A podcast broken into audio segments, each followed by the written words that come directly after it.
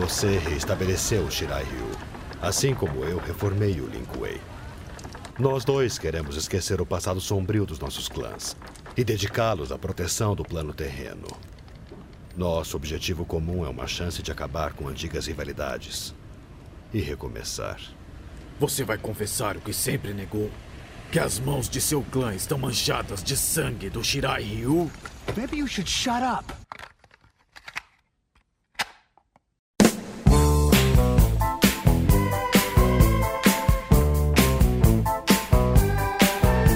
Começando então mais um episódio de Los Bucaneiros, esse podcast fala de tudo um pouco e um pouco de tudo. Eu sou o Lucas ABACABB Roland e hoje junto comigo está aqui meu amigo Henrique Cardoso. E aí, rapaziada, tudo bem? Hoje a gente vai provar que talvez Mortal Kombat seja melhor que Street Fighter. E hoje ele tá de microfone bom, vocês separaram, né? Ah, é, velho. Dia dos Namorados foi, serviu pra isso. Ah, é e, junto, e junto com ele, a voz mais famosa da Netflix, nosso Ted Ruivão, o Rafa Schubert. E aí, galera, beleza? Então hoje a gente vai provar que hoje o Henrique está errado. E ele tá de volta aqui com a gente, o meu coach de BBB, mas hoje a gente não vai falar de BBB. O Dourado. Só a gente entrar em sintonia mesmo. Muito legal, obrigado pela oportunidade. Essas promoções que tá tendo de jogos aí, né, cara? Tá quase impossível não jogar agora, né? Real. Pô. Com certeza, ainda mais tem. Com certeza. Tem Mortal Kombat no Game Pass também, é uma versão mais antiga, mas ainda tem lá também no, na Microsoft. Eu tô, É, eu tô gente- jogando o XL ainda também, porque eu, tô- eu sempre espero sair de moda pra ficar mais barato, né? Mas É, o XL. tá- É, porque eu sempre espero, eu espero baixar um pouco o preço pra poder comprar, né? Que nem GTA. Uhum. Ah, cara, pô, saiu o 5, tava 350 reais. Eu tô esperando até hoje baixar pra mais de 100, né? Cara, tá muito caro isso, velho. O jogo começou a ficar muito caro. E vocês estão ouvindo a gente falar sem parar de Mortal Kombat, porque na verdade vocês votaram no nosso Instagram de qual que seria o nosso próximo episódio e devo admitir pra vocês que muita gente aqui dessa equipe tava esperando que fosse Street Fighter, mas ganhou Mortal Kombat. Decepcionado com Então vocês, vocês pediram e a gente vai gravar e começar a falar sobre Mortal Kombat a partir de agora.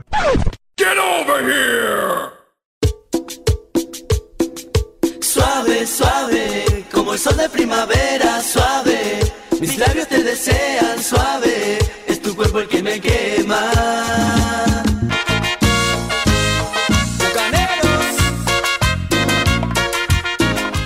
Então, eu fiz essa abertura aqui. Eu acho que o Dourado foi a única pessoa que pegou essa abertura que eu fiz na minha apresentação aqui do ABACABB. Vocês sabem o que, que é isso? Não, o que, que é isso? Choose your destiny.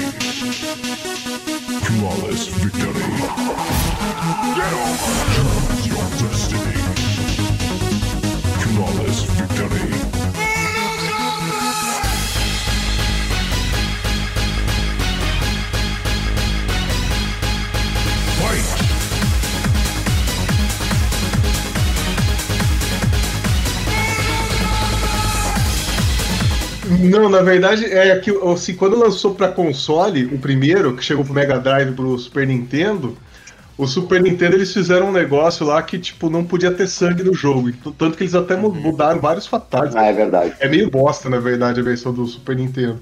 E no Mega Drive, não, eles fizeram o jogo normal. E aí tinha um comando que você dava no, quando tava iniciando o jogo, que aí colocava sangue e todos os fatality normal, que era esse. Ah, sim, o cheatzinho do, do start. Ah, tá.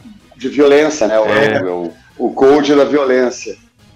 Tanto que o Mega Drive deu um pau no Super Nintendo na época, assim, de, de vendas por causa, por causa disso, cara. Uhum, é justamente isso, cara, ali no comecinho realmente teve essa diferença entre as versões aí, enquanto no Super Nintendo o Street Fighter 2 foi o, o destaque, no Mega Drive foi o Mortal Kombat, mano. É, assim, é, já começa porque os dois vêm nessa rivalidade, né? Que eu acho até. eu- a, mesmo- a gente mesmo fomentou isso no Instagram. Mas é difícil também comparar os dois, porque eles são muito diferentes na Street Fighter de Mortal. né? Cara, depende, depende. O que, que você quer dizer por diferente?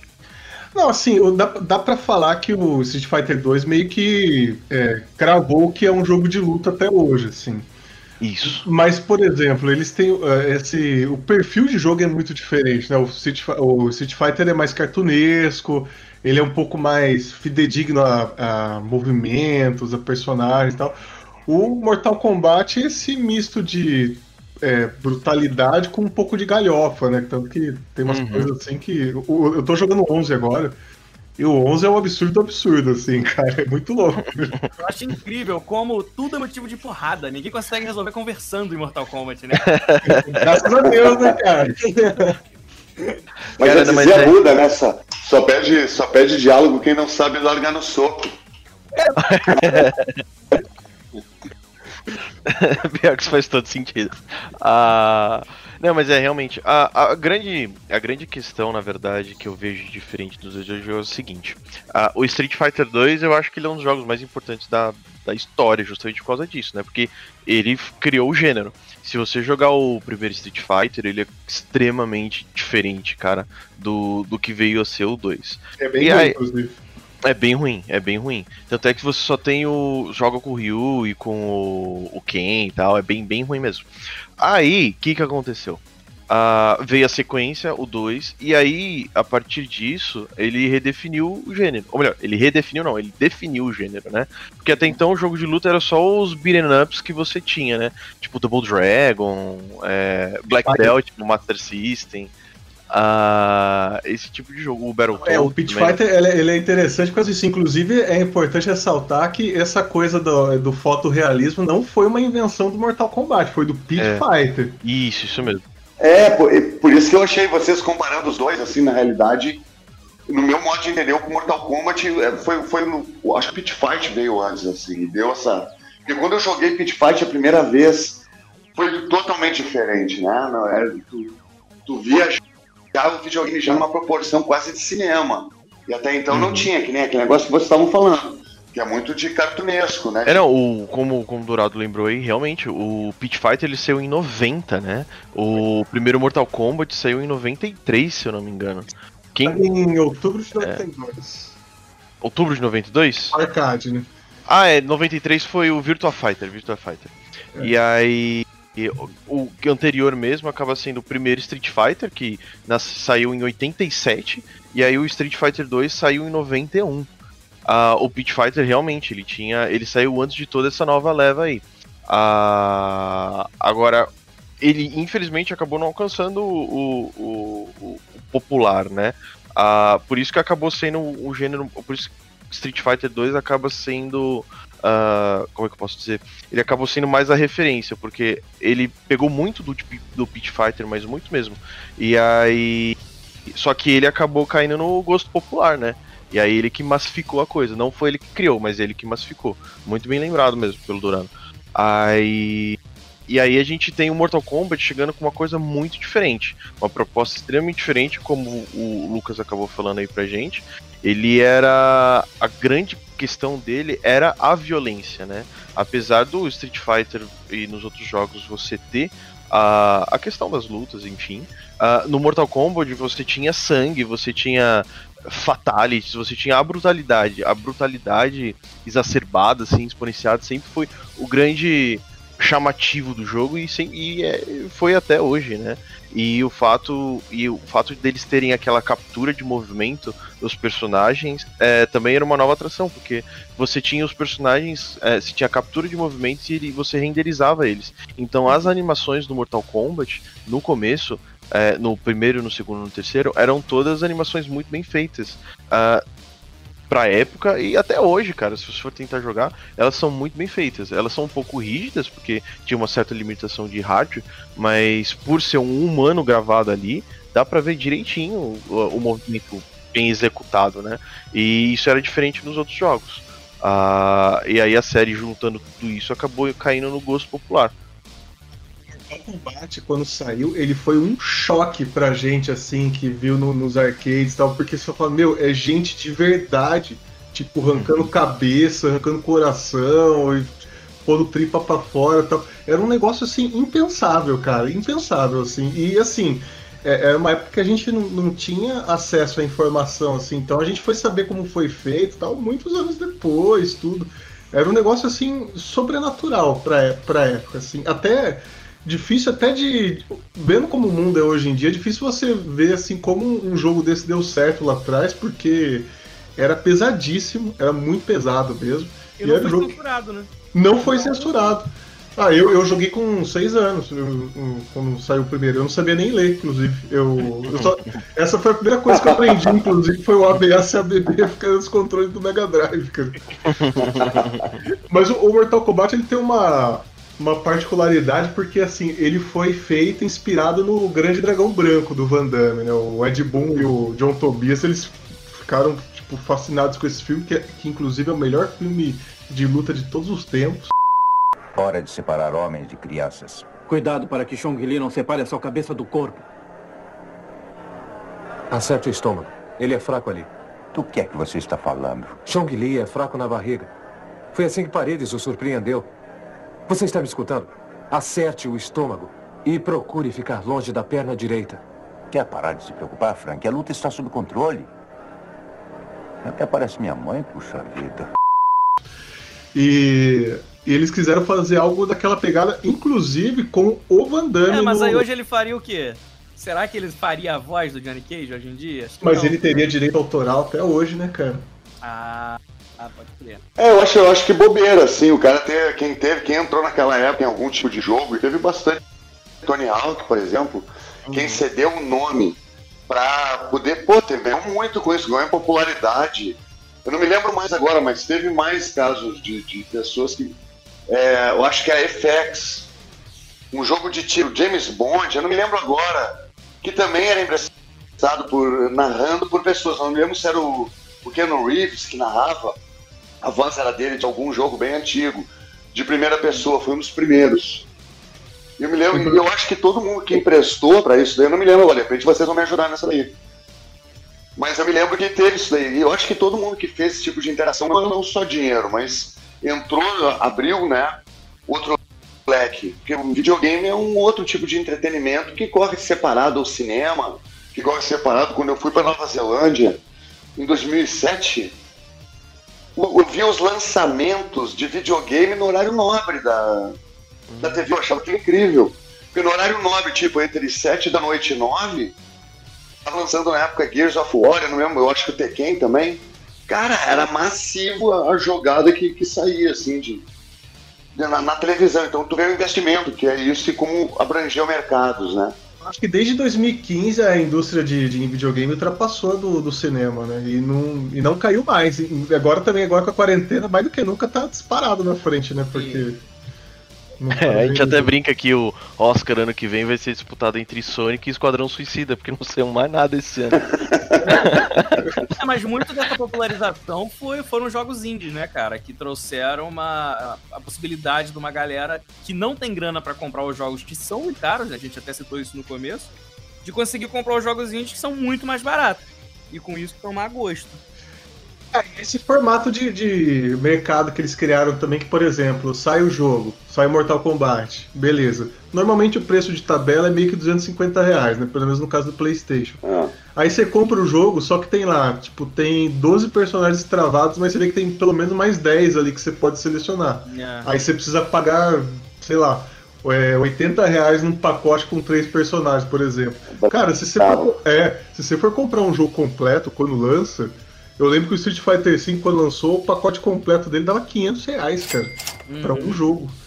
Isso é muita loucura. E assim, e uma galera compra, velho. Eu posso falar até por mim, que eu tô jogando o Odyssey e eu já andei gastando um, um dinheiro aí a mais, aí, que eu não precisava pegar. o Mortal Lembrou Kombat- o supermercado. Lembrou o supermercado que eu fui hoje. O pêssego tava 59 conto o quilo. Tá porra! Caralho, velho. Que, que mercado de Playboy que você foi, Dourado? Mano, foi no hortifruti aqui, velho. É um, é um, é um- é- não, tem uns negócios preço legal. Mas de vez em quando tem umas coisas assim. Imagina, tu pega sem querer um pêssego. Aí tu passa ele primeiro acabou teu dinheiro. Não leva mais nada. Tu chega em casa com um pêssego. Eu, eu comprei, ó, teve uma promoção da, agora do, do PlayStation que o Mortal Kombat 11 tá por 100 reais, tá metade do preço. né? Aí eu peguei, porque eu falei, meu, vai Ah, tá bom. Então, Tá bom. Só, só que eu pensei, ah, se o jogo tá completo, tá mais barato, talvez a expansão esteja mais barato também. Cara, a expansão com quatro personagens tá esse preço também. É, mano. É muita loucura, cara. É muito. Mas assim, gira o mercado, né? Não dá pra falar que não também. Acho que, acho que isso daí é uma jogada inteligente, até porque quem compra um jogo é fã daquele jogo, né? Geralmente, tu, quando tu gosta de um jogo, tu quer. Tu, é tipo um selo de qualidade. Battlefield, Gears of War. Eu gosto particularmente do Tekken de luta. Pra mim, quando, quando eu joguei o, o Tekken, o 2, o 3, é, é os movimentos de luta, assim, falando da realidade de luta, era muito mais do que Mortal Kombat ou Street Fighter, né? Assim, não tem poderzinho, não tem é, Yellow Bambu, né, cara? Ali o Street Fighter, na real, é o Yellow Bambu. É, é o Hadouken não existe em arte marcial, né, galera? Mas assim, é um negócio legal da gente jogar, é brincadeira, mas pra mim o mais realista de todos é o Tekken. Com certeza. E o Might Fight Box que eu tô jogando aqui tá horrível. Cara, e o, e o Tekken também eu acho que ele, ele é o responsável por o Mortal Kombat não ter se consagrado com outras gerações, porque na geração Mega Drive Super Nintendo, Mortal Kombat e Street Fighter reinavam absoluto ali. Pô, até o Ultimate, Verdade. Ultimate Mortal Kombat eu acho um dos melhores jogos até hoje de luta, assim. Só que chegou nessa geração 3D, os dois patinaram bastante, cara. E o Tekken era uma revolução. De novo, a mesma revolução que o Mortal Kombat foi lá 10 anos atrás. Foi o Tekken 10 anos depois, que você via pela primeira vez personagem em 3D lutando e era. Pelo menos pra época, era crível pra caramba os movimentos e tal. E nisso o Mortal Kombat ficou pra trás, né? Cara, eu acho que a grande questão em relação a isso é que o Mortal Kombat ele não soube fazer a transição da dinâmica 2D pra 3D. Exato. Tá? Então você tem realmente a como como jogo de 3D mais, mais ah, é o melhor jogo de 3D assim que o pessoal fala é o Tekken, né? Ah, também e você teve muito Soul Calibur, então e Virtua Fighter, eu acho que eram os grandes nomes do- dos jogos de luta 3D, né? Ah, agora, quando o Mortal Kombat ficou tentou fazer o 3D, cara, ficou uma bosta. Pelo amor de Deus, aquele jogo Mortal Kombat 4, você dá um gancho com um chute. Tipo, você dá, É esquisito Você dá- caramba, cara. dá um mortal pra trás, esse é o seu chute. Então, tipo, ah, é, é, as mecânicas eles não souberam fazer. Eles não souberam. Tanto é que, o que, que aconteceu? A, o Mortal Kombat ele é da Midway, né? E a Midway foi comprada pela Warner Bros. Games em 2009. E aí, quando isso aconteceu, o, o jogo ele voltou a ser. Na verdade, o jogo ele é 3D com uma dinâmica 2D. Então, os jogos hoje em dia eles acabam fazendo isso. Ah, aí foi quando o Mortal Kombat voltou a ter a relevância que ele tem. Ah, ah, fizeram um reboot de tudo da série. E aí foi com o Mortal Kombat 9 em 2011. E aí ele voltou, começou a, a voltar e a ter a importância que ele tinha antes. Mas você tem exemplos de vários jogos ruins da série. Você tem o Mortal Kombat Deception, que é uma bosta.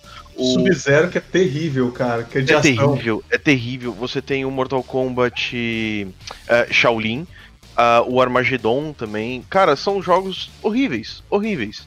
E aí. Deixa eu perguntar pra vocês. Hum. Vocês viram esse. Lançou um desenho agora desse ano, agora, o. A saga do Sub-Zero, vocês viram? Eu assisti saga do ontem. Scorpion, desculpa. Então que comece o Mortal Kombat. Eu vou vencer esse torneio. Pode vir com tudo. E o que você deseja? Concretizar a minha vingança. Scorpion.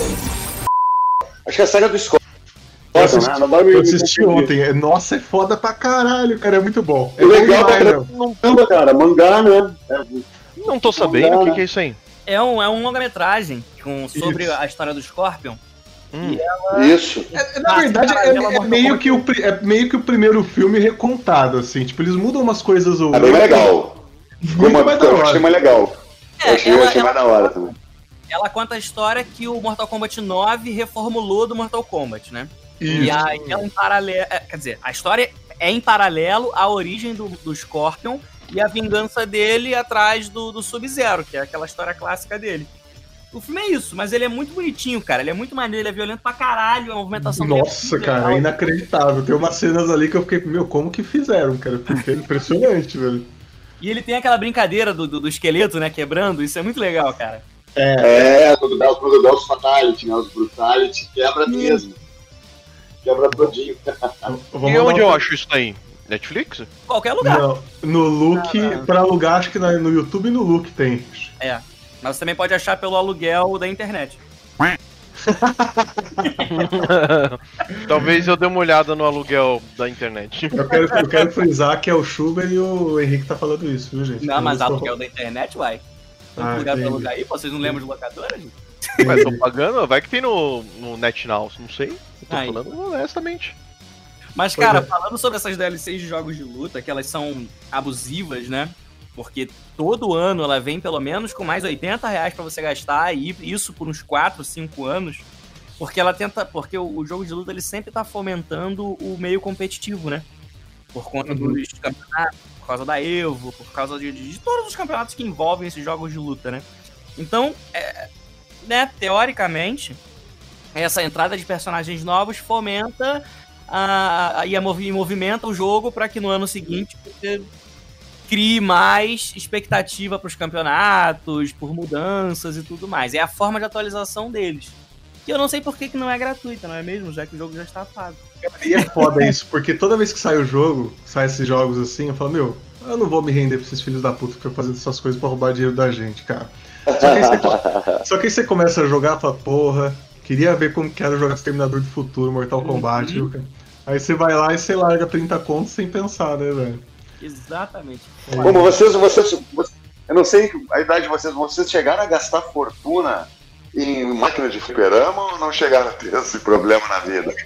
Muito, muito, muito, muito, muito. Aqui do lado da casa que eu moro hoje, foi a casa também onde eu fui criado na infância. Ali do lado dela tinha um bar. E esse bar sempre chegava os jogos novos de luta, assim. E aí minha mãe, ela tinha, além do trabalho dela de enfermeira, ela tinha tipo uma, um trailer de lanche aqui que ela.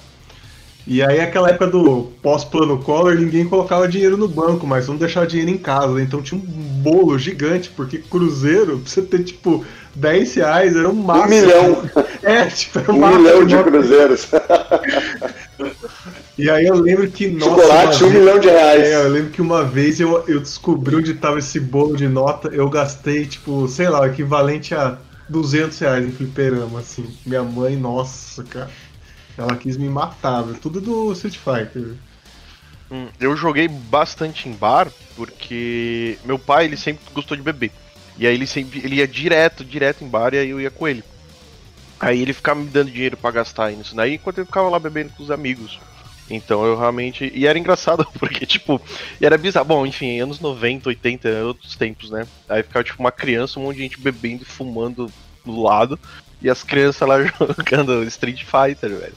A- a- Mas eu vou te falar, é um ambiente, é um ambiente saudável. Vocês todos eram tipo esse ambiente assim, com bar junto com, com o, vídeo, o fliperama, é isso? Isso, isso. Bar junto com. Porque meu pai ele sempre É, gostou não. realmente. Ele ia, tipo, um dia sim, um dia não pro bar beber com os amigos, né? E aí ele me lembra. quando, na minha época de. É porque fliperama, na minha época, assim, é, podia ser. Fliperama tinha outro nome que tinha também, Playtime. E aí, cara, lá dentro, assim, tinha o- a- os achacadores, que era uma molecada que não tinha dinheiro e ficava te pedindo dinheiro pra comprar ficha. Tu tinha que se livrar deles. Aí quando tava jogando, tinha os caras que queriam passar a fase pra ti. Cara maior que tu, às vezes tinha que ser na mão, porque os caras queriam passar a fase e tu não queria, mano. Esse Deixa morrer, é o dinheiro é meu, cara. Esse Não, ainda e cheio de pedófilo. E cheio de pedófilo. Cara, era, um- era uma aventura. Tu jogar no, no, nos 80, tu jogava videogame arcade. Mano, era, era só. Era loucura. Mas era, era divertido, mas o cara tinha que lidar com tudo isso, assim, né? Os caras queriam te achacar e queriam te sequestrar, mano, era. Umas três ou quatro vezes eu tive que sair brigando no videogame, no fliperama, porque jogando, daqui a pouco eu tô largando porrada já. Emocionante. As habilidades de, de, de treta do Dourado começaram a nascer aí, velho. Você para hoje pra olhar pra trás, cara, você vê que, nossa, esse ambiente de fliperama era, era tenso Cara, mesmo, é cara. pesado demais, cara. Não, eu, eu era magrelinho, mirradinho assim, cara, então eu não tinha esse negócio do dourado sair na mão, não. Quando eu falava pra dar ficha, eu dava, cara. Eu não tinha esse, eu não tinha esse recurso, velho. Eu me fudia mesmo, não tinha jeito, cara. É, eu era muito Não, pequenininho. eu comecei muito cedo. Não, não era. Não era porrada, não. Quando eu era menorzinho, assim, magrinho pra caramba também. Nossa. De vez em quando tinha que largar a, a, a máquina ali pra alguém mais, mais forte jogar. Era complicado, cara. É uma emoção. Olha, tinha que fazer um. Eu, eu acho que todo mundo odeia a Chris pegou um pouco disso, do- dessa onda de, de videogame, assim, dos anos 80, né? Ele jogava bastante, inclusive ele era campeão. O Chris Rock, né? E eu achava legal isso daí, mas o- a alusão foi essa, que às vezes o Street Fighter acabava acontecendo lá dentro do videogame mesmo, lá no, no fliperama. Era literal, né, o negócio. Era literal, literal. Mas eu lembro de ver a galera caindo na porrada, mano. Ah, isso acontecia 11, 12 bastante, anos. cara. E lá no, no fliperama onde eu morava tinha muita gente mais velha, né? 16, 17, 18, 20. Caralho, meu irmão, era direto porradeiro. Direto. Era muito bom. Não, fora que onde você morava, ter saído só da porrada já é um lucro já, né? Não, É, isso é verdade. semana alguém sumia, mano. Toda semana tinha alguém que não voltava. né? Inclusive, como, é- como que chamava a sua cidade mesmo? Queimados. Ah, eu- Cidade mais especial do Brasil. então. Muito, muito bem conceituado aqui no Rio de Janeiro, muito legal, é um lugar muito bom. É, então. Tranquilo, É, é uma família do Rio nossa, os... Não tem, tem quase mirícia, é muito bom lá, cara. Muito Ambiente É familiar, né? É uma Porra. família carioca, né? Não, mas aí um depois. bagulho aqui. Deixa eu contar um negócio pra vocês que vocês não sabem, mas eu já fui jogador profissional de, de, de Tekken. Eu ia pra Evo. Olha, Mas o qual que, que tu jogava? Com qual personagem? Com qual personagem tu jogava? Com, com o Feng. Sempre joguei com ele. Desde que ele entrou, eu fui jogando com ele e a partir daí eu fui pro, pro, pra campeonatos. Eu cheguei a participar de três campeonatos, ganhei dois deles. No, no, ter- no terceiro eu fiquei em segundo lugar. E Olha, aí eu ia pra Evo, mas eu não fui. Ô, fera! caramba, cara, que revelação é essa? né? Por isso que Porra, eu sou a gente devia ter colocado Street Fighter versus Tekken, velho. É, nossa, o Tekken eu sempre gostei, mas eu sempre fui o apelão do Ed Gordo, sabe? Pega o Ed Gordo e fica apertando mano, o eu só né? Eu só jogava com o Ed Gordo, velho. É, cara, eu, eu peguei o 7 agora pra jogar é só- com o Ed Gordo de novo, cara. Só ele, só. Eu gostava bastante do Rei Hash também, cara. Eu admito. O Rei Hash era sensacional. É, eu- o ele eu era, gostei. era fudidão, velho. É, fortão. Mas eu acho que todo mundo ali no Tekken sempre tu acha um meio de apelar, né? Eu jogava com a Nina, ela tinha um chute no saco incrível, que ela pegava todo mundo. Era foda. E jogava com o Brian também, que dava pra dar umas apeladas legal também. Ah, o Brian. Nossa, é verdade, o Brian era legal. O Brian entrou no 3, né? No, porra, o 3 foi um Tekken que foi muito foda, porque entrou um Três é monte de muito personagem da hora, assim. O 13 eu queimei todo o leitor ótico do videogame, foi no Tekken 13. Eu não parava de jogar, foi uma época que eu quebrei a perna. Fiquei tipo de quarentena, 13 meses. Nossa, como eu joguei, fiquei viciado.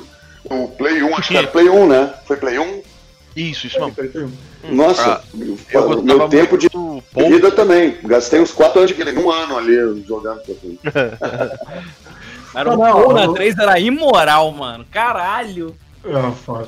Ele Mas, era ó, imoral. vo- voltando ao Mortal Kombat, Mortal Kombat ele tem um- uma história assim que, pra gente, pra nossa época, passou batido, porque a gente ficava prestando muita atenção nisso. Eu fui saber mesmo o lore aí de Mortal Kombat e depois de velho só. Que, que até que é bacana, mas é um pouco confuso também, né? Que tem um. Porque o 9 ele é tipo um, ret- o 9 ele é tipo um retcon, né, da série, assim. né? Que tem um monte de vai e volta, assim, meio que o Liu Kang ele é meio que estabelecido como o, o herói do jogo, né? Assim, ele que ganha os três primeiros jogos, volta e meia gira em torno dele salvar a humanidade ou não. É, ele Mas- sempre foi o, o principal, né? O protagonista, né? É, ele é o protagonista da história, mas ele não é, acho que o protagonista é o querido do público, né? Acho que o, É, não, Scorpion, não é. o Scorpion é meio que o, o, queri- o querido de todo mundo, É o assim, Scorpion né? Sub-Zero, né? É. Mas o Sub-Zero é o Scorpion azul, né? Aqui no Rio, o Scorpion é o Sub-Zero amarelo. É, velho, aqui em São Paulo também, velho. Só se for em Paulínia, né? Vocês estão malucos, cara. O seu Scorpion é muito melhor que o Sub-Zero, velho. E É o outra coisa também. Tem uma coisa legal que é a referência do Raiden também, né? Porque o, Ah, o- o primeiro teve aqueles aven- aventu- aventureiros do bairro proibido. E lá aparece o Raiden a primeira vez, eu Ele é acho. totalmente Se eu inspirado nesse, nesse personagem do, do. que aparece no meio Totalmente, do- né? Ele aparece Exatamente, que eram, que eram, eram os, uns capanga lá do, do, do chefão lá do. Do, do que eu agora não, não me lembro o nome dele, que ele, eles eram extremamente poderosos, né? E ele tinha esse, o, o raio, era o Raiden mesmo. E aí, quando eu vi o, o Raiden no videogame, eu bati aquele negócio, ah, quero jogar com o cara, né, mano? Tu viu ele no, no, no cinema e eu me amarro naquele, naquele, naquele filme lá, é muito bom. Cara, é, a Aventureiros do Boy foi muito Com bom. Kurt Russell, né? Acho que é Kurt Russell.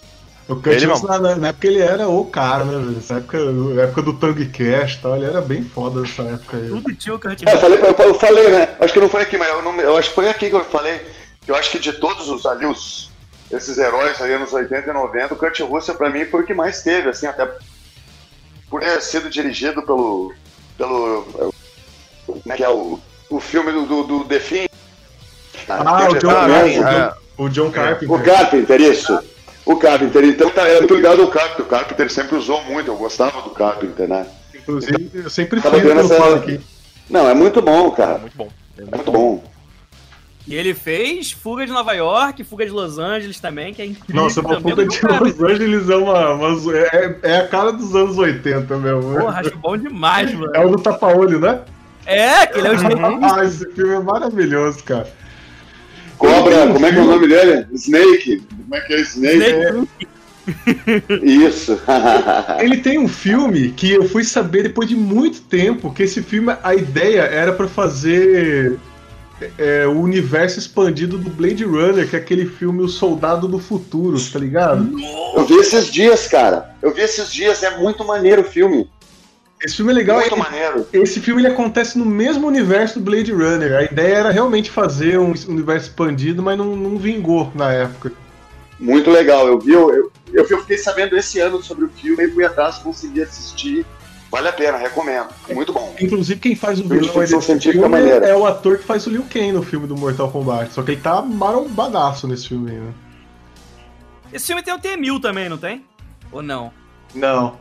Esse filme de, de famoso só tem o Kurt Russell mesmo. viu? E ele já tava já numa época já meio decadente aí já. Tava barato, sabe? Tava ator barato pra trabalhar. Ah, mas ele, ele volta, ele veio, ele fez esses oito odiados aí, eu achei sensacional. Não, não eram oito odiados, não, desculpa. Foi um que ele segue uns índios que são sanguinários pra caramba, cara, uma, uma tribo. Passo de ódio, eu acho Rastro da é. maldade, rastro de ódio, alguma coisa assim, Porra, né? esse filme é bom, cara. Cara, você viu esse filme? Nossa, os caras cortam os caras ao meio pelo saco, velho. Tá louco. Até hoje eu tenho dor. Eu tenho, até hoje eu lembro daquela cena, eu tenho dor. Nossa, cara, ele é um cara que. eh, Putz, ele tinha um diferencial dos outros, que ele era aquele cara que era o, o brucutu de ação, mas que era galã também, né? Que ele tinha esse diferencial dos outros aí. Mas eram. Cara, tanto que eu tenho uma puta dificuldade pra diferenciar na minha cabeça a Fuga de Los Angeles com a, a Aventureiros do Bairro Proibido, porque tem várias cenas pra mim que se misturam, assim, eu não sei qual de filme que é. Era um filme muito igual da época, assim.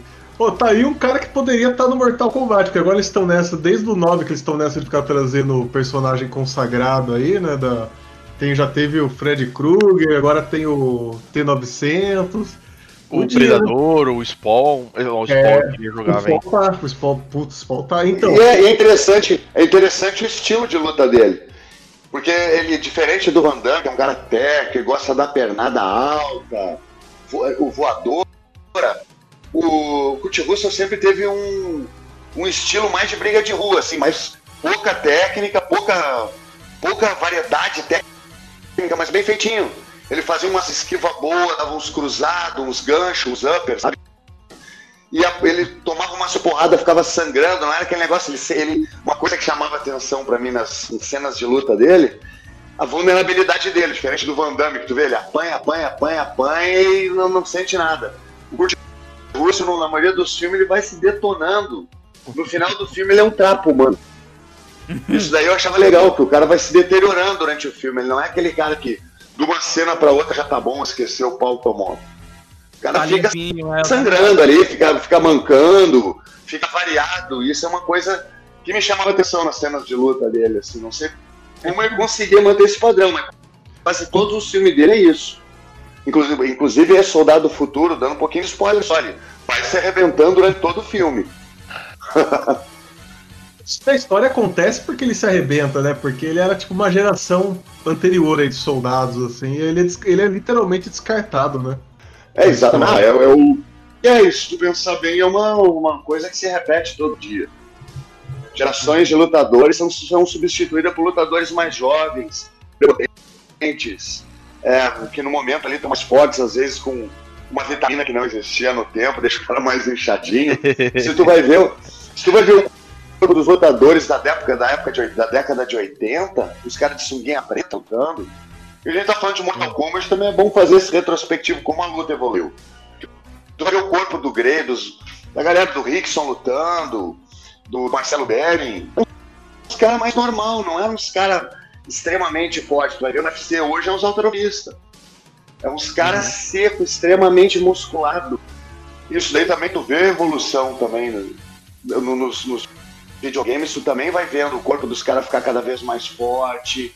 Vai acompanhando essa moda e essa evolução também o corpo da galera, entendeu?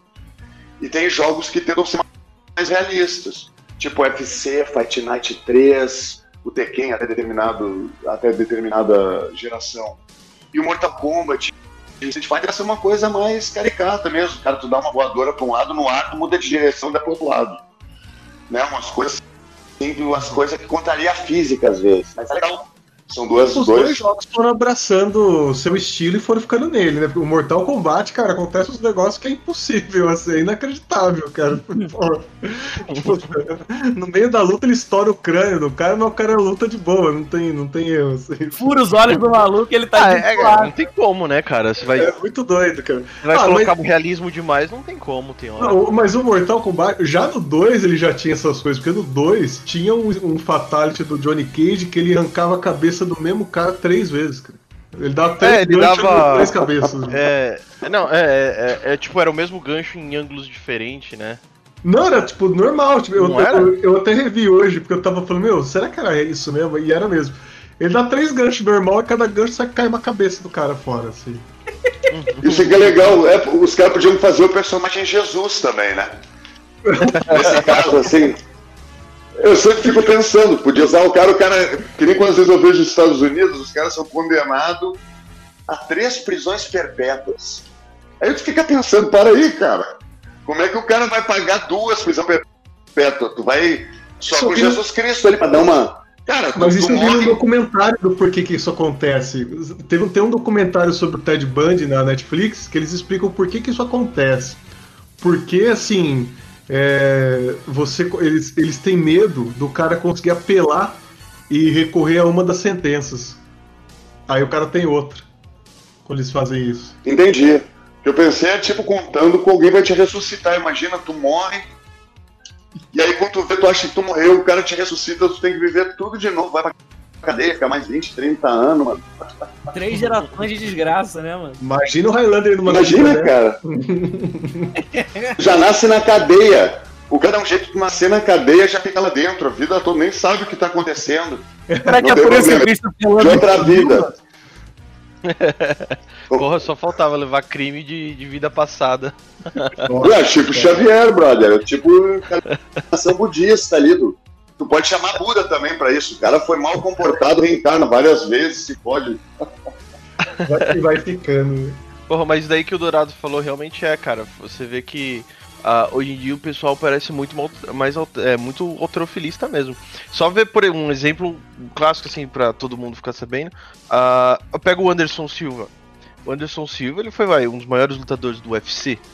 Ah, e o cara nunca foi monstrão de tamanho assim. Ele sempre foi pela técnica mesmo, né? E tipo tem luta Normal, na verdade, né? é, ah, tipo, tem luta dele que, tipo, o cara já tem uma, uma pancinha, uma pochetinha ali, cara. Aí agora você vê esses monstros aí, os caras é gigantesco. Os cara É, mano, tu pega o peso do José Aldo, mano. José Aldo era acho que o peso mais levinho, né? E, porra, sei lá, cinco anos antes do José Aldo, a galera era muito magrela. E nele a galera já foi ficando cada vez mais fortona, fortona, fortona. Tu pega hoje, a galera é gigante, cara. Mas também pra ter- diferenciar os pesos, tá ligado? É, e por ter mais É, conhecimento também na área, né? Porque eu, eu eu lembro que uma vez eu vi uma entrevista antiga do, do Minotauro no combate de 2005. E aí, assim, o preparador físico dele falando, como era o treinamento dele, tipo, Ele, fala, ele falou assim: ah, basicamente ele falou assim: ah, meio que a gente vai inventando uns exercícios aqui pra ver o que, que funciona. E hoje não existe mais isso, né? Hoje pô, é uma tecnologia fora do comum. Até a maneira como tu perde peso também. Hoje em dia tu consegue perder muito mais peso do que antes pela tecnologia que hoje em dia tu dispõe, né? Ah, Então, é biomecânica. UFC ali, é, hoje em dia é impressionante, mas os caras conseguem perder até 13 quilos, cara. Tem lutador que chega a perder 15 quilos antes de uma luta. Então imagina, um cara pesa 85 quilos, ele consegue lutar na categoria até 70. Quando tu vê ele lutando no cage mesmo ali, ele já recuperou 80, 90% do peso, ele já tá com 10 quilos a mais do mínimo. Então é muito E difícil. O cara, quando ele pesa, ele tá desidratado, muito seco. Então, e tu tem, pra tu conseguir esse nível de excelência, tu também tem que ter uma alimentação muito regrada para não acumular gordura desnecessária, que depois vai ser mais difícil de tirar. Então os caras tentam se manter. Hoje em dia, tu dá um mínimo de, de diferença de tamanho é complicado nisso, né? Não, não, esse, esse cenário atual aí foi o que você falou lá atrás. Refletiu nos jogos, né? Esse, esse Street Fighter V, por exemplo, cara, o, o Ken é um absurdo de forte, cara. É um negócio impressionante, assim, o corpo do cara. Porra, tipo, a cabeça até fica desproporcional o tamanho que ele fica, assim. Eu acho que a questão, na verdade, é, é que, por exemplo, o Street Fighter, ele saiu do, do 2D. Assim, ele ainda é um. Ele ainda tem mecânica 2D, né? Mas ele saiu do, da programação 2D, né? Pra 3D. A 2D, você- se você for ver, ele foi o- até o Street Fighter Third Strike, né? Então era tudo em sprite mesmo. Agora eles fazem a modelagem em 3D e colocam no ângulo de visão 2D pra manter a mesma mecânica. E aí começou no 4 isso. E aí do 4, mano, tem até a brincadeira com, a, com as pernas da Chun-Li, né? Que, tipo, é do tamanho do, do corpo dela, uma coxa. E aí o pessoal realmente começou a ficar gigantesco, cara. É, jeito. nesse ponto o Mortal Kombat ele é mais proporcional, assim, é uma forma Isso, humana. é. assim, ele é- Porque é como você mesmo lançou, levantou a bola, né? Em termos de design, esse tipo de coisa, o próprio o, o, o- Street Fighter ele é muito mais cartunesco, né, cara? Você pegar, por exemplo, o, o Balrog, essas coisas, os caras é gigantesco. Aliás, falando em Balrog, lembrei da luta do Mike Tyson que vai acontecer agora. Boa, Vai ser verdade. contra quem? Com o Shannon Biggs? O Shannon Biggs? É, putz, eu esqueci o nome do cara. Ah, calma, deixa eu, deixa eu vou até pesquisar isso daí porque eu Não, agora que você tá falando é agora, agora na gravação aqui, ou tipo, vai acontecer uma luta dele? vai acontecer, ele Né? tá treinando pra fazer para retornar, não tá? É, pulou o Holyfield primeiro, depois pulou o Vanderlei. Silva. E aí o Shannon Biggs, que tinha pedido. O Shannon Biggs tava num shape também, brincadeira, meu irmão. Porra, eu o Shannon vi Biggs treino. também. Eu tava o vendo Shannon os Biggs, treinos ele- do Mike Tyson. É impressionante, impressionante. Não existe mais 50 anos, não pode chamar ninguém de velho que pode dar problema, cara. Os caras estão lutando muito ainda com essa. O Balrog, ele, o Balrog ele é inspirado no Tyson, não é?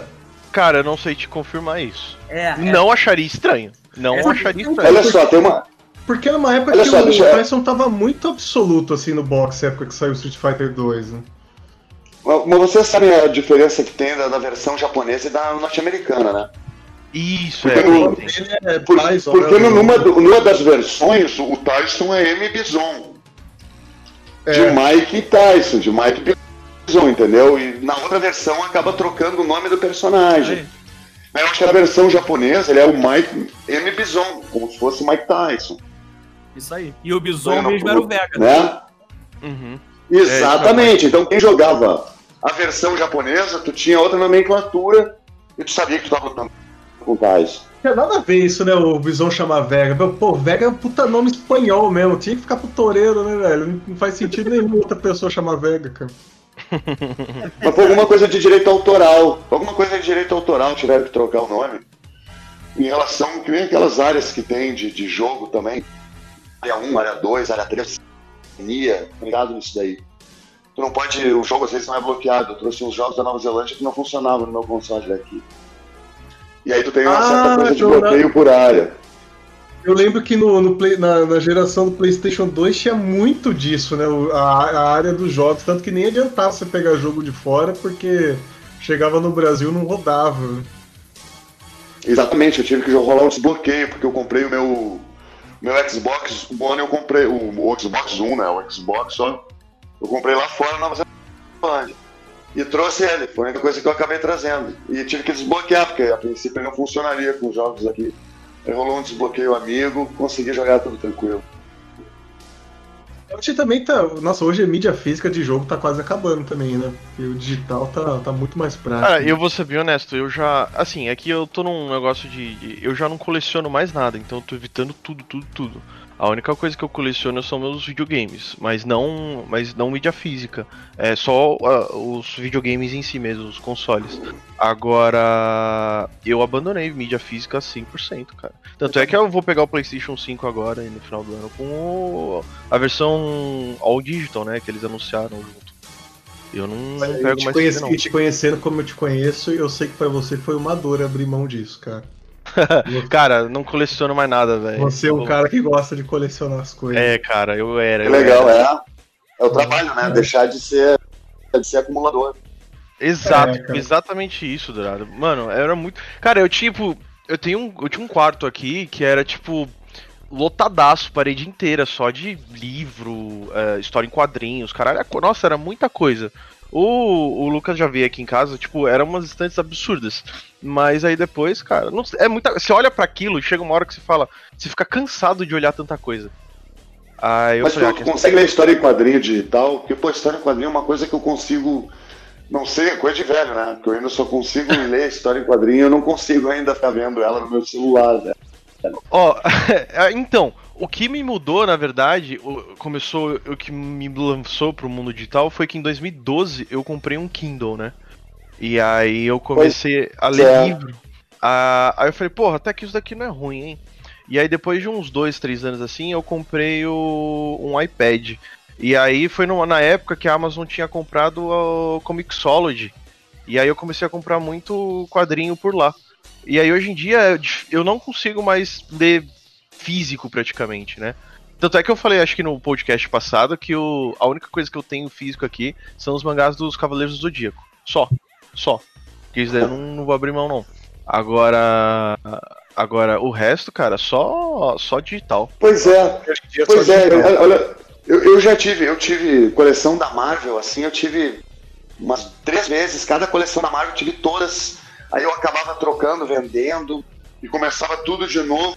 Foi quando completava lá Super, Super Aventuras Marvel, Heróis da TV, Hulk, trocava, vendia. E eu tive toda a Mad duas vezes. Pô, cara, a Mad eu me, me arrependo tanto de ter me desfeito da Mad, cara. Porque eu não encontro mais. Era uma. É As piadas da hoje em Mad dia. são sempre atuais, velho. A piada da Mad foi uma coisa excepcional. Me ajudou a, a criar meu caráter e a ganhar o Big Brother. eu minha vida. Eu queria agradecer aqui a eu por eu ter ganho meu o Big Brother. já. Deixa eu já anotar essa do meu coach Não, já. Começaram a ler Mad, Não. cara.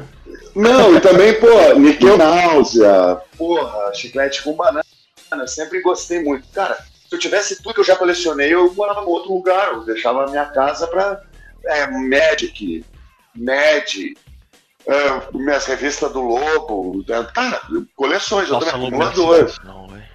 É, Lobo eu, eu só tenho hoje em dia, o quadrinho, hoje em dia eu tenho um pouco de Asterix, um pouco de Lobo, Judge Dredd e Mad. Essas quatro, mas pouquinho, cara. Até porque eu tinha, velho, eu tenho aí uma prateleirinha só pra, pra me divertir de vez em quando. Aquela edição do Mortal Kombat, acho que é o 8, né? Que era Mortal Kombat versus DC. Tinha o lobo? Porque, Hum, tinha, porque tinha tudo a ver com Mortal Kombat ter o lobo, né? Acho que não. Mas o Lobo é personagem secreto sempre, os caras fazem a maior onda pra, pra liberar alguma coisa do Lobo, velho. É tudo. É raro, qualquer coisa do Lobo é rara. Às vezes procurando na internet eu vejo uns, eu vejo uns, uns vídeos de fã, eu vejo umas coisas absurdas. Esse O Lobo tu tem personagem que procurar, pá. tudo a ver com tudo. Nossa, esse personagem tem tudo a ver com Mortal Kombat. Não E, e, é- lobo. e é da Warner também, então pra colocar lá é só fazer um up mesmo. Cara, né? e o Lobo é um dos melhores personagens já criado na história, cara. O cara, ele é tão pau no cu, tão pau no cu que nem o capeta quis ele, velho. Ele não pode morrer por causa disso. Ninguém quer ele em É tipo, nenhum. é. O Deadpool e ele ia ser a dupla perfeita, né? Ia ser insuportável. Imagina. Deadpool e Nossa, Lobo, cara. Cara, mas eu não duvido não que qualquer hora eles aparecem aí. Constantine tem um esquema assim, né? Que ele jogou os demônios com- entre si, que pra, pra um reclamar a alma dele tem que entrar em guerra com os outros. Aí ninguém quer entrar em guerra com ninguém, ele fica vivo pra sempre. Eu lanço o Constantino também, né? É, cara. Agora, a, a, agora em relação, só voltando um pouco com Mortal Kombat, uh, que eu ia falar, uma coisa que aconteceu que favoreceu muito pro Mortal Kombat perder relevância, que eu tava querendo falar, é que, por exemplo, uh, teve uma decadência dos jogos de luta de uma maneira geral, né? Ali a partir da geração do PlayStation 2, o que, que aconteceu? Uh, o arcade, pelo, o, o, os arcades, pelo menos, eles perderam a força que eles tinham antigamente, né? Uh, ainda tem uma cultura lá no Japão e tal, mas os arcades em si, uh, com a disseminação de, de, videogame de casa, assim, eles perderam muita importância. E aí, os jogos de luta para videogame, eles perderam a, a, a relevância. O que voltou a ter mesmo foi na geração passada, com Street Fighter 4, que fez tipo um revival do gênero. E aí todos os outros jogos de luta começaram a ser, ser muito bem investidos, cara. É, ou melhor, começaram a receber um investimento muito grande. E aí com isso você teve o, o Mortal Kombat voltando a ter a relevância. E aí hoje em dia. Uh, e ainda teve a ascensão em paralelo uh, desses esportes, né? Porque hoje em dia todo mundo quer ter um, um esporte, quer faturar em relação a isso, né? Claro. E aí o cenário de Mortal Kombat está começando a ter bastante investimento aqui, né? Uh, se eu não me engano, aqui no Brasil você tem o Combat Club, né? Que, que organiza vários campeonatos é, América Latina. Eu não sei se ele da América Latina, mas pelo menos no Brasil o Combat Club ele é o responsável, né? E aí você tem você tem várias várias, vários campeonatos relevantes que te levam para os outros lugares, para Evo, esse tipo de coisa. Então, Mortal Kombat hoje em dia veio e a tendência é ficar voltar a ser, ser o que era antigamente. Não sei, eu não sei, eu não levantei números aqui de vendas pra gente gravar aqui e tal, mas pelo que eu sinto do mercado, eu acho que hoje, em vendas, o Mortal Kombat é o jogo que mais se vende, cara. Mais que o Street Fighter. Achei ele bacana. Não, não, não, não. Acho que não, cara. Acho que não. Isso daí eu o, acho. O, Fight, o Fighter Z, quando lançou, ele deu uma mexida no mercado, assim, mas já passou, assim, sabe? Já deu uma. Não, não, não deu. O que que acontece? O, tanto é que o, na Evo do ano passado, o, o Fighters foi o número, foi o jogo que mais recebeu inscrições, né? De participantes e tal. E foi um dos, dos, dos mais bem vistos. Street Fighter ainda é o principal, porém, uh, porém Mortal Kombat e, e, Fighters ficaram bem, bem, bem, bem próximos, assim, né? Querendo ou não, Street Fighter ainda é a galinha dos ovos de ouro, né? A Capcom faz muito investimento em relação a isso. Ele tem o, Cap, o Capcom World Tour, né? Que basicamente investe em vários campeonatos ao, redor do mundo e prepara para Evo. E, e, tem, e tem o seu próprio campeonato mesmo mundial, né? Que é a Capcom Cup. Então, na verdade, o que falta para essas outras jogos de luta se manterem um pouco mais, é você ter um cenário, uma relevância. Hoje em dia, para o jogo se manter assim, competitivo, você tem que ter uma relevância dentro dos esportes, né? Porque isso daí tá, tá crescendo cada vez mais. E Olha, eu, puxei, eu puxei para ver aqui, o, dos três aí que a gente falou, o maior que mais vende é o Fighter Z. O Fighter Z tem 5 milhões de copies. Street uhum. Fighter uhum. 4 e o Mortal Kombat 2. Hum, é, ah, é que o Fighter Z tem puxa para dois públicos, né? Ele pega, ele deu um pouco de sorte, de uma certa maneira, porque ele pegou numa época que depois que saiu o Marvel vs Capcom 3, uh, uh, eu, eu, voltou, o Marvel vs Capcom voltou, né? Com tudo. Só que o que aconteceu? A Capcom lançou o Marvel vs Capcom Infinity e o jogo é uma bosta. Então o pessoal do Mar da, que jogou, gostava muito de Marvel ficou meio desamparado. E querendo ou não, é, o, Dragon, o Dragon Ball engloba um pouco isso. Porque ele. Não vou dizer que ele tem mecânicas parecidas, mas se você colocar num, num set em geral assim, é um jogo de gente com vários poderzinhos. Você. A mecânica, você tem combos aéreos, você tem assists, então tem certa semelhança assim. Então pegou muito pessoal de Marvel vs Capcom pegou muito pessoal que gosta de jogos de luta baseado em animes, né?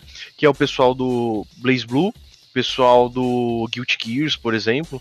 Uh, e o Blaze Blue ele ficou em decadência depois de um tempo. Ele lançou o Battle Tag lá, mas o Blaze Blue em si ele deu uma caída. E o pessoal do Guilty Gear ele era meio nicho, né? Então você pegou o pessoal que gosta de jogo de anime, o pessoal, as viúvas do Marvel vs Capcom, e querendo ou não, o Dragon Ball é uma franquia extremamente famosa, né, cara?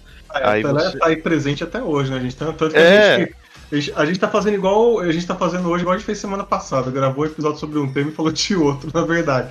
Ah, a gente ficava falando de Dragon Ball o tempo todo semana passada também, do, do Cavaleiro Zodíaco. O Dragon Ball é atu- atual. Cara, hoje, é né? que, com, é, que, é que querendo ou não, falar de Mortal Kombat, você tem que falar um pouco de- da maneira do, do, do Sim, cenário, né, cara? Então não tem como você fugir. E Dragon Ball tá quase em tudo essas porra, velho.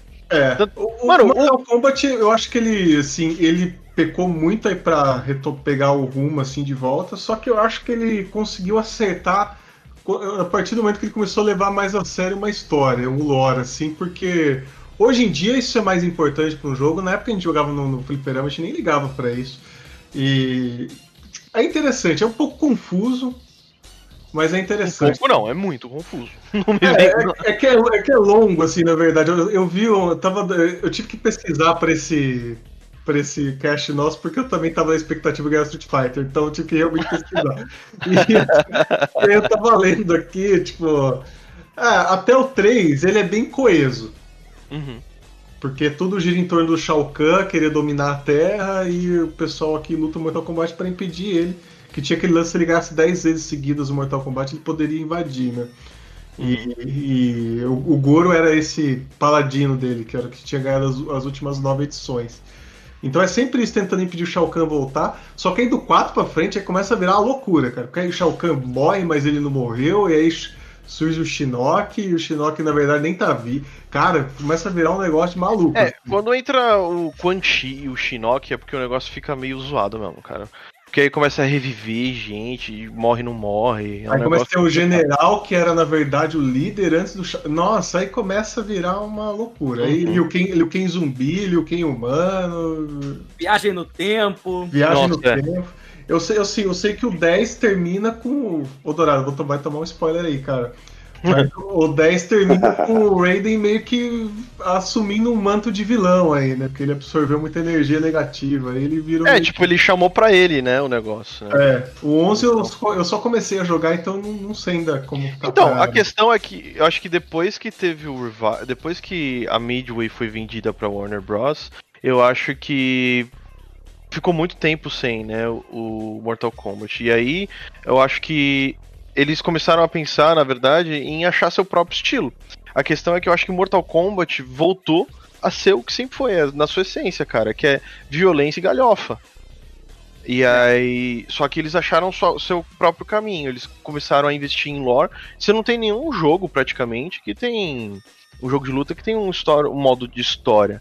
E se você vai pensar, ah, pro pessoal que só quer saber de jogo pro, pro competitivo e tal, eles estão cagando e andando.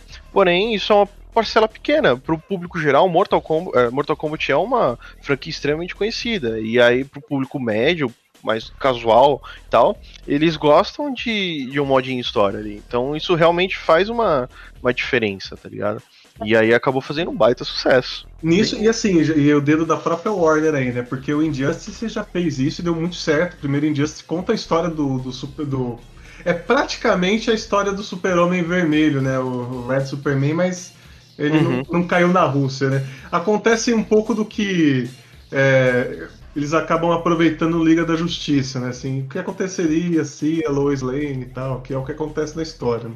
A, Lois, a Lois morre, né? O Coringa mata ela e o Super-Homem vira o ditador absoluto da Terra. aí. E, Então, tem e a uma- história é excelente, inclusive. A história do Injustice. O segundo eu não terminei de jogar, eu não sei, mas o primeiro é excelente a história dele. É, então, tem um negócio do. do. do. Ah, é. na tem uma história em quadrinho, tá, sai aqui pela Devir, do. do Mark Wade, que é o aquele imperdoável, né? Que é meio que isso daí, né? Tipo, se o. Se o. Como é que seria se o super-homem resolvesse, tipo, tocar o zaralho, tá ligado? Porque, tipo, ninguém. Ninguém peita o desgraçado, né, velho? Então. Tem Liga da Justiça, mas é o Batman vs Super-Homem né, que rola isso, que é aquela bosta lá. Porra, Nossa, não quero nem. Eu, meu irmão, tu lembrou de um bagulho que me fez até mal. Ah, o jeito de derrotar o Super-Homem, o jeito de derrotar o Super-Homem é fácil, é só falar o nome da mãe dele que ele para na hora. né? Marta. Não, mas esses dias eu tava vendo os graus de poder da DC que a gente não tem tanto acesso, eu acho. Que no Brasil ficou um pouco limitado. Eu sempre vi assim, a história em quadrinho, a gente acabava perdendo muito no universo geral, né? Acabavam selecionando, filtrando muito do que chegava pra gente aqui. Então acabava não vindo muita saga. E pra tu ter na, na década de 90, tu tinha que comprar em inglês. Pra tu poder acompanhar uma saga de, de X-Men paralela, alguma coisa do gênero. Isso daí sempre foi. Então, é... Esqueci até que eu ia falar, cara. Acabei dando uma volta, olha só a loucura. tá falando o nível de poder do. Nível de poder do super-homem. Ah, tá. Exato. que não, que assim, que na realidade existem bastante heróis e bastante vilões que têm um poder maior que o Super-Homem, até me surpreendeu. Porque eu Uhum. sempre vi o Super-Homem numa, assim, numa prepotência muito grande. Até tu vê, o, o Super-Homem é um herói que eu, eu gosto muito. Ele sempre tem aquele negócio que ele não vai matar o vilão porque é errado, mas o vilão mata um milhão de pessoas, cara. Depois que ele não mata o cara. Dá pra entender a lógica, assim? Então, aquilo ali no Super-Homem sempre botava a mão na cabeça e falava, por que, que ele não matou? O cara, depois que ele largou, o cara mata mais um milhão de pessoas. Se ele tivesse matado era um, velho. Ele tem esses negócios pessoal dele que ele acaba. Eu acho que é o que o Batman fica bravo com ele, que ele não é prático. Ele não mata quem ele tem que matar na hora que ele tem que matar. Acaba prejudicando, porque ele acaba matando inocente. É o Aí me famoso. surpreendeu. Não, não, até me surpreendeu, não me lembro agora, mas eu vi que tem vários atores, vários heróis ali que são mais poderosos que ele. E me surpreendeu esse, esse negócio da DC de nível de, de poder. Assim, né? É, porque se for ver, por exemplo, é, é exatamente isso. O Super-Homem, ele não. Tipo, é aquele bonzinho. Ah, vai, na década de 30, quando ele foi criado, beleza. Mas ele é um. Ele é uma pessoa tão pura, tão pura, que, tipo, chega a ser até irreal, ridículo, né? Justamente por causa disso. Ele realmente O não. Batman, é, o Batman é mais popular, né? Porque é um cara que é complexo, né? É porque ele não tem superpoder, cara. Essa Não, é a grande ele, questão ele é Batman. complexo, na verdade, né? Assim, ele é um É, cara tem que. várias camadas, é. Ele é um herói de ocasião, na verdade, assim, né? Tipo, e a galeria de vilões dele é muito foda também. Mas, ó, o Super-Homem, de tudo, pra mim, o que mais me incomoda é como que pode, né? O cara tirar um óculos, passar um gel no cabelo e ninguém reconhece que é o cara, né, velho? Isso sempre me irritou demais no Super-Homem, né? Cara, mas vou ser bem honesto, uma pessoa com óculos e sem óculos é muito diferente, velho. Falou, cara, você já me viu dos dois jeitos, velho. Se eu tirar Cara, o óculos, você não me vê, você não me sabe quem eu sou. Não, você sem óculos é uma mina, velho. Não, mas então, aí realmente a DC ela tem. Aí você vai vendo, o Super-Homem não é o mais. O próprio Darkseid, o Lobo, o pessoal é tudo mais forte que o Super-Homem. A parte de combate não previsto nos jogos, né?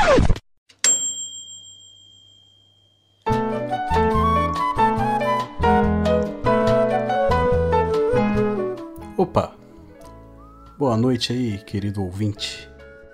Você percebeu que tá estranha a voz? Pois é, a gente teve uns probleminhas de áudio aí, mas era basicamente o Lucas falando da relação de divindades do Mortal Kombat, como um cara que se proclama um deus, como o Raiden, por exemplo, é um merda que apanha de um ser humano qualquer e outras coisas aí. Então, eu com certeza falei isso de um jeito mais bonito do que o Lucas teria falado, né? Não dá pra saber porque o áudio veio cortado pra mim, mas é isso aí. Mil desculpas, continuo ouvindo. E aí começa a ficar estranho esse desenho mesmo que eu tava assistindo ontem lá. Pô, o Johnny Cage, ele é claramente o cara que nem tinha que estar lá, assim. E aí dá um estalo nele que ele começa a acabar com. Cara, ele, ele derrota o Motaro como se fosse nada. E o Motaro nos jogos era o, o chefão mais apelão de todos, assim, porque era o mais. Nossa, era, tinha um ódio, velho. Um ódio do Motaro era Motaro, muito velho. pior que o Goro e o, que o Quintaro, assim. E ele derrota pra, pra nada, assim.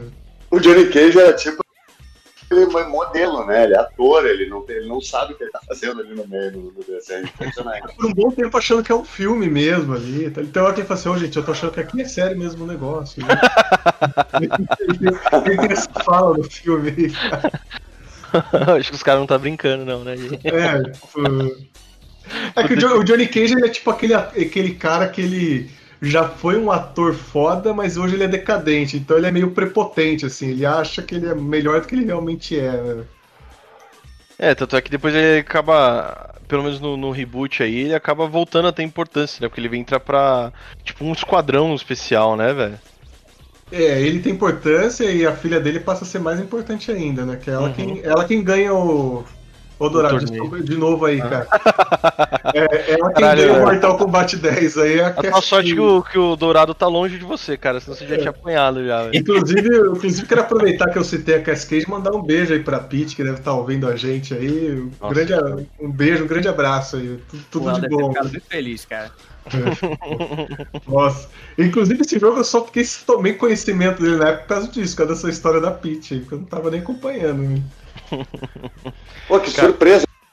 Eu nem sabia que tinha alguém ouvindo a gente. Ah, tô brincando. tentando ainda, tá difícil, cara, mas estão tentando. Ó, ainda assim, esse Mas, série ó, de, de console, eu- eu só- a, só- a participação, lá, o que você participou, foi o que a gente teve mais ouvintes, cara, até hoje. Que legal, cara, que legal. Eu, eu sempre acho que quando eu tô falando, todo mundo começa a sair, assim. Começa a ir ao ar. Começa a falar muito.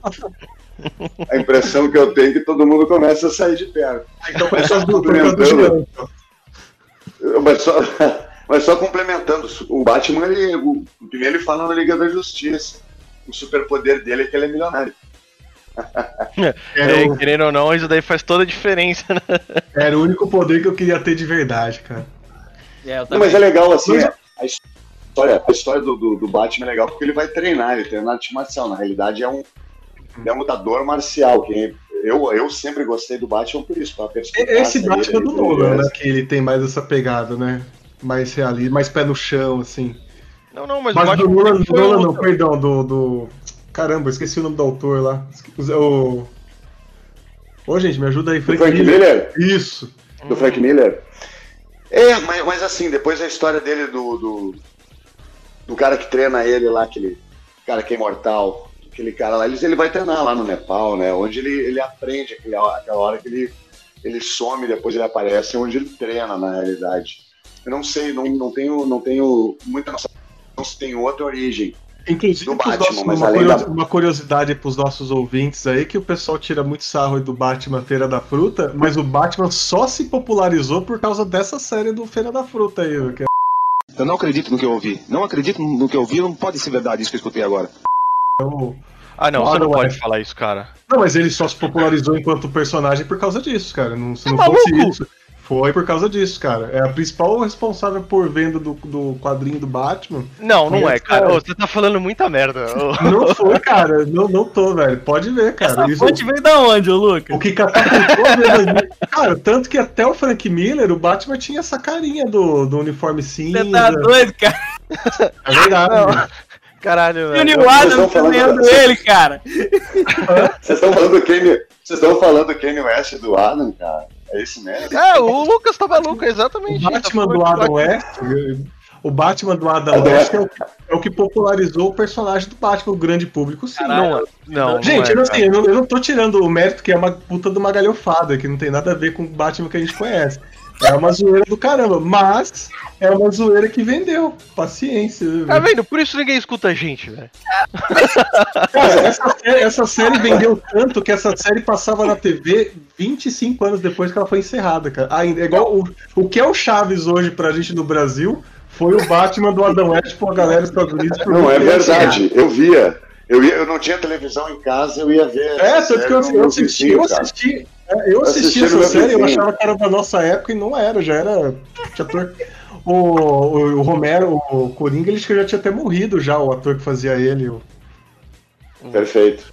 Cara, não, não, tô- o Lucas, o Batman, é da década de 30, cara. Eu, cara, eu não tô, eu não tô pontuando isso, cara. O que eu tô pontuando é que assim, o que catapultou o Batman, porque quem Ah, então tá era- falando aqui no Brasil. Não, ve- velho. Nem no Vamos lá. Brasil, mano. Vamos, vamos você tomar no seu. É porque você fica me interrompendo, eu Não, não mas- consigo falar. É. Vou te falar uma coisa. Não, não, mas deixa eu falar uma coisa. em vendas era o Super-Homem, sempre foi. A série do, do Feira da Fruta, que não é Feira da Fruta, ficou conhecido pra gente assim, essa série do Batman foi a série que popularizou o Batman, porque era essa época da censura dos Estados Unidos pros quadrinhos, então todos os quadrinhos tinham essa pegada assim, muito infantilizada, de todos os heróis. E foi assim por muito tempo. Então, dentre todos esses, o Batman popularizou porque tinha a galeria dos vilões, que era mais interessante. Ele era o herói mais mundano, né? Porque ele era um cara normal, sem poderes e tal. Então foi o que, foi o que popularizou eles. Ele, ele soube surfar nessa onda. Eu não tô falando que Posso é falar uma boa. coisa? série. Claro, por favor. Posso falar, posso falar? Porque é o seguinte, também tinha uma rivalidade que surgiu nessa época que pouca gente se lembra, sabe? Que é o, o Batmóvel. Ele, ele é da, esse Batmóvel específico, ele é da mesma época que o Match 5. Então, na gurizada da minha época, existia uma briga violenta para ver qual era o melhor carro. Se era o Batmóvel dessa época ou o Match 5 do Speed Racer. Imagina a briga, pensa vocês aí. Agora imagina o nível dessa discussão. É uma discussão que pode até hoje ainda não ter vencedor. Aquele Batmóvel, ele era sensacional. Porra, era Foi um Cadillac, Batmóvel cara. Era revolucionário. Ele era sensacional. Uma ele tinha vez uma eu vi uma- a jato. Ele tinha umas paradas muito legais. Ele, dava, ele podia dar uma submergida também. Tem algum. Alguma que ele. Então ele era, era- já era um, tipo um, um Batmóvel mais moderno, multifuncional, entendeu? E ele batia com o Match 5. O Match 5 é, é um carro fora de série também, né? E aí tinha essa rivalidade aí de, de uma criança. coletiva do Stanley trouxeram uma discussão desse tipo. Ele, esse, esse tipo de discussão de falar quem é o mais, né? Assim, estavam comparando o Flash com o Mercúrio. E aí ele deu a resposta que eu falei, nossa, essa é a resposta definitiva para qualquer disputa dos quadrinhos. Ele falou assim: o melhor é o que o roteirista quiser. Pô, Sempre. sempre. Então não, não adianta. Ah, mas porque o fulano levou. Não, o melhor é que o roteirista quiser. Porque o roteirista pode mudar o cara com uma linha, né? velho? É, assim, eu, eu sempre pensei, o Wolverine ele tinha que ter mais medo da água do que gato. Porque se tu jogar o Wolverine no meio de uma piscina fundo, o cara tem um esqueleto de adamante, ele não nada nem fudendo. É, o esqueleto dele é de metal, pesado. Não adianta ter força pra nadar. Se tu jogar, a hora que o Wolverine cai dentro de uma água, ele morre afogado, cara. Pode ser um copo. Ele não consegue tirar a cabeça pra fora da água boiando. Não boia. Então o ponto E eu vi, o Atila, Wolverine, por exemplo. eu vi o Atila Marino falando que o Wolverine precisa de oxigênio pra viver. Então só cortar a cabeça não é o único jeito de matar ele. E se o Atila falou, eu acredito, cara. Porque o Atila é a minha principal fonte científica atualmente. Eu tenho certeza que Com certeza, a minha também. falou do Batman. O que, que você falou aí? Tenho certeza que ele discordaria de você do que você falou do Batman. É, sobre. Não, eu, eu vou, eu vou passar isso pra vocês. Tipo, eu tô- é Cara, eu juro, eu vou eu fazer meu mestrado, eu vou deixar de estudar meu mestrado em medicina fetal e vou estudar Batman só pra te falar. Aí você é burro, né, cara? Tipo, desculpa, mas aí você vai estar sendo muito burro, né? Eu, é, eu vou torcer pra você estar certo e falar assim: parabéns, enfiou no cu pra ter 15 segundos de glória, cara. Muito, muito bem, né? Não, mas é. Então, a questão. Comer, comer,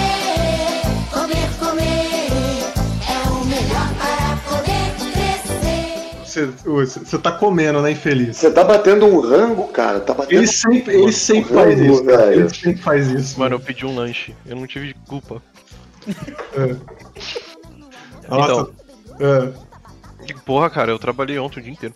Então. Ah.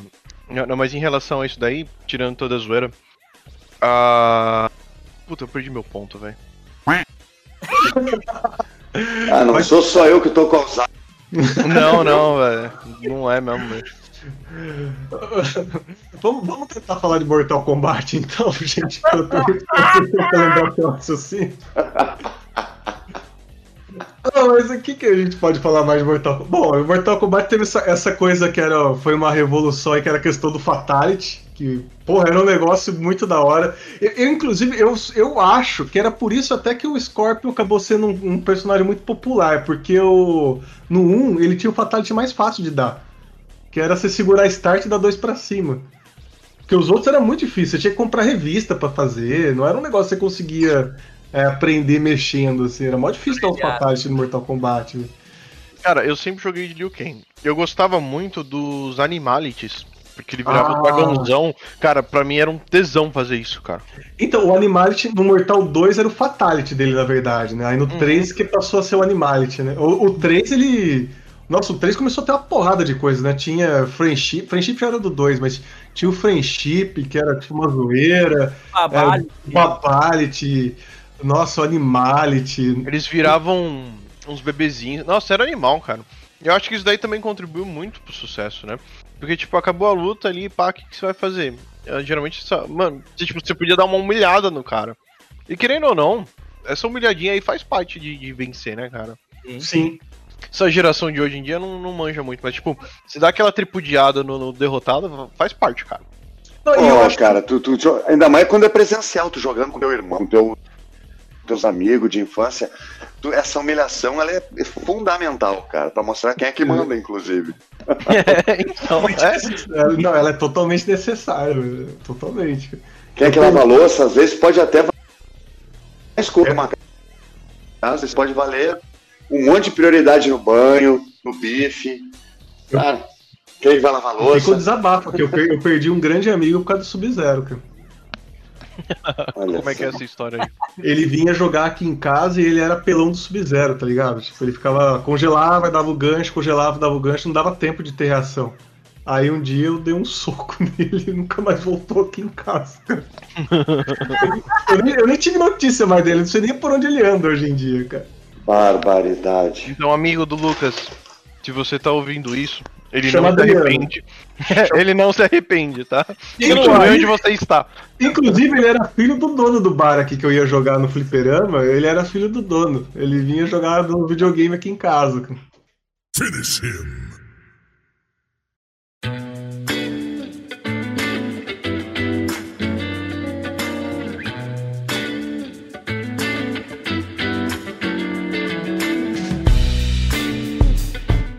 Galera, é o seguinte, eu vou ter que desligar aqui que minha mulher aqui já tá me olhando torto aqui. Fatality.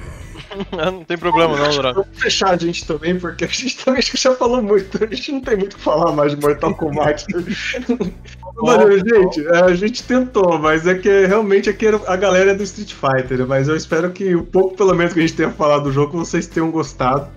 E vou deixar o microfone aberto pro pessoal é, é, dar um tchau aí, se encer- encerrar com vocês. Bom, vou deixar primeiro pro nosso convidado, até porque senão a mulher dele vai matar ele. Eldorado, pode dar suas últimas palavras aí, cara. Desculpa a pressa, galera, mas eu sou muito. Eu sou lutador, sou bravo, mas quem manda aqui em casa é ela. Eu queria agradecer vocês aqui pela oportunidade. Muito bom bater papo sobre tudo que a gente falou aí: quadrinho, cinema, mangá, é, videogame, velho. Sensacional. É o tipo de conversa que eu acho que é de alto nível, né? Alto padrão pra mim. Tá em casa. Obrigado pela oportunidade. Obrigado, cara. Tá galera pela galera aqui. Muito bom. Pô, obrigado. Inclusive, a Só gente, chamar de novo, fazer, a gente quiser precisa qualquer. fazer acontecer o projeto do filme lá, cara. Eu tô conversando umas ideias com o Caio, eu preciso levar pra você, velho. Não, Eu sou Dourado Evald Filho, crítico de cinema. É, Só me chamar é. que eu tô. O pessoal que tá ouvindo a gente, eu acho que nem o Henrique e o Schubert sabem, mas o Dourado ele fez um revival do, da- do react dele do 2012 e só eu e o Ciro tem esse vídeo. E é, é muito bom, cara, é muito bom. A gente tá pensando em maneiras de fazer acontecer esse projeto. Eu veria. Puro ódio. Puro, puro ódio o filme. Ele já tá disposto a não gostar do filme, é muito bom, cara. É, mas obrigado, Dourado, obrigado mesmo de novo, cara. Sempre bem-vindo aí, meu coach pro Big Brother. E, cara, portas, portas abertas sempre, velho. Valeu mesmo. Galera, só me chamar que o papo é sensacional. Obrigado pela oportunidade mais uma vez. Um abraço pra todo mundo que tá ouvindo aí. Me sigam nas redes sociais, MacTube Dourado. Tô precisando de seguidor. Eu quero virar influencer. Digital influencer. Isso, eu quero fazer. Eu, tô- eu já tô fazendo biquinho no Instagram e outras coisas, então me ajude aí. Daqui a pouco vai uma foto de drink. Até mais, Valeu. Valeu. valeu. Valeu. Meu irmão, papo, papo muito bom. Obrigado, viu? Valeu, galera. Até a É próxima. É, tchau, tchau. Valeu. Vai, Schubert. Então, gente, na mesma ideia do Dourado, eu também quero virar blogueira. blogueirinha. E é, é- é isso aí, eu quero ser patrocinado pelo principalmente, porque eu não vivo sem ele pra trabalhar. Às vezes eu trabalho 12, 16, 18 horas por dia. Então, você nos patrocina aí. E é, tá lá, Schubert Underline Rafael. Um beijo pra vocês e é, é isso mesmo. Ô, Caio, eu prefiro o Red Bull, então toda vez que ele fala, você põe um bip, tá? Puta que caralho, cara Porque eu não quero, uma- eu quero o Red Bull patrocinando a gente. Caralho, cara, não. hoje o Lucas tá foda, velho. Henrique, vai lá, cara. Bom, gente, não, só queria agradecer aí, desculpa não ter saber tanto do negócio, mas eu realmente jogo mais Street Fighter Dragon Ball. Uh, mas uh, uh, gostei do papo hoje, valeu. E é isso aí. Não precisa me seguir em rede social, não. Esse eu não quero um- virar blogueirinha, não. É, esse foi um episódio maquiado de Mortal Kombat. Cara, mas foi muito divertido, galera, mano. a, gente, a gente vai um dia fazer de novo mais preparado esse episódio. Vai, vai ter, esse episódio a gente vai ter um revival dele em algum momento, tá? Já sei, já sei. Quando acontecer a próxima Evo, a gente faz alguma coisa. Isso, vamos Combinado. fazer. Então a gente desculpa aí, gente, mas ó, de qualquer forma, é, foi- a gente falou um pouco do jogo e a gente bateu, foi descontraído de outras maneiras. Foi muito divertido, cara. Foi muito Foi demais, divertido. foi- E é impagável que agora vai ficar registrado na internet que você falou merda sobre Batman de Ele tá com vergonha. Não, eu já tô pesquisando isso aqui. É. Deixa eu. Eu tô pesquisando. Eu vou esfregar na cara de você. E deixa eu aproveitar então também pra me despedir. Eu não vou deixar redes sociais, porque no momento eu não tenho redes sociais, estou sem nenhuma. Estou no momento ermitão da minha vida. E... Mas sou eu que. Eu e o Caio que a gente cuida lá da.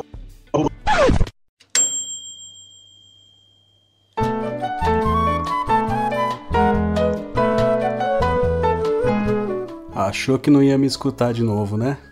Pois é, o Craig tava de sacanagem com a gente esse dia aí, cortou pra caralho, teve coisa que deu pra salvar, mas teve coisa importante que não tem jeito, eu vou ter que falar, porque esse filho da puta cortou bem na hora que a gente tava dando jabá das nossas redes sociais, que você já deve saber, é o arroba los.bucaneiros, lá no Instagram, que tá, tanto eu quanto o Lucas, a gente é mais ativo ali e a gente responde as coisas ali. É só mandar seu comentário, seu direct, sugerir, pauta, convidado, você que sabe que a gente responde. Fica de olho lá. Não, mas eu tô tentando colocar mais umas coisas. Ah, No Twitter é o pod, arroba podpulcaneiros, pode seguir a gente lá, que eu tô colocando os episódios, vou começar a comentar algumas coisas a mais lá, de. é mais do, da cultura nerd, eu só preciso me acertar umas coisas aí- aí vai tá tudo certo. E você É, vê que ficar quem cala consente, né? Porque o Schubert nem respondeu a minha acusação ali, ele já engoliu. Não, não, que- eu ia esperar o menino falar, mas eu vou ficar, mas eu vou ficar mais ativo no Insta, de repente falando mais sobre jogo, essas paradas assim. Não, mas ó, aproveita e fala. O Schubert agora, brincadeiras à parte, lá no, no Instagram dele, o, o arroba underline. Nossa, qual que é? Eu sempre esqueço o Instagram, cara. Schubert Underline Rafael. Ele tá fazendo live sempre, ele tá fazendo umas entrevistas aí e tal. Tipo, tudo bem que é mais voltado aí pro, pro, pra área dele e tal, mas, pô, vocês acompanham ele, vocês gostam do trabalho dele, né? Então É. acompanha lá. Porque você falou de si, falou da você, mas não falou do seu Instagram. Ó, eu promovendo você que quer ser blogueirinho. Sabe o que é mais legal das minhas entrevistas? É que as Hum. pessoas sabem que elas vão esperar eu passar vergonha, cara. Eu dei uma entrevista esses dias que eu estava completamente bêbado. E eu não tenho vergonha de assumir isso. Eu estava. Essa não é a primeira vez. Já dei muitas entrevistas de passar vergonha mesmo, saca? E é Teve maneiro. várias cara. Gravações nossas aqui que eu e o Henrique e o Caio conversamos. Eu Falei, o Schubert não tava muito legal esse dia, não. a, gente tem um, a gente tem um grupo de WhatsApp à parte que você não tá. Caralho, que sacanagem, meu irmão. Não, É mas o- é, é o grupo da. Do, do trio mesmo, né? Tipo, a gente tinha isso daí antes dos, dos bucaneiros mesmo. É o grupo bodybuilder que não tá acontecendo, sabe? Assim, porque o, o projeto dos três que não tá rolando. Assim. Mas é isso, gente. Então, ó, é, obrigado por quem ficou com a gente aqui até agora. Quero agradecer de novo aí o nosso pessoal aí, da nossa tripulação, mais o Dourado, nosso convidado. É, para quem vai ficar com a gente aí para leitura dos comentários, até daqui a pouco. E para quem não for, até semana que vem. Tchau. Ah, e só mais uma coisa. Se você. Não, espera aí, então. Se você quer ver uma, uma luta do Dourado contra o, o Lucas, deixa uns comentários aí no, no podcast, tá? Isso. Porque eu adoraria ver isso. Vamos Porque promover. A gente tem essa questão mal resolvida aí, o Dourado de tem quase 15 anos já esse episódio nosso e que não foi resolvido até hoje. Hoje eu não vou fazer mais nada, eu, já- eu, eu tô falando isso na verdade porque ele já saiu, tá? Eu não vou fazer mais nada porque o Dourado já é um cara mais velho hoje, ele já não aguenta tantas coisas assim. E hoje ele é meu sensei de Big Brother, eu vou ganhar o Big Brother por causa do Dourado. Então eu, eu não vou desafiar meu mestre hoje em dia. Entendi. Isso que Bom, pelo, agora- me- pelo menos até o final de abril de 2021, nada disso vai acontecer. É o que vamos ver na votação popular e na pressão popular. Seus cu.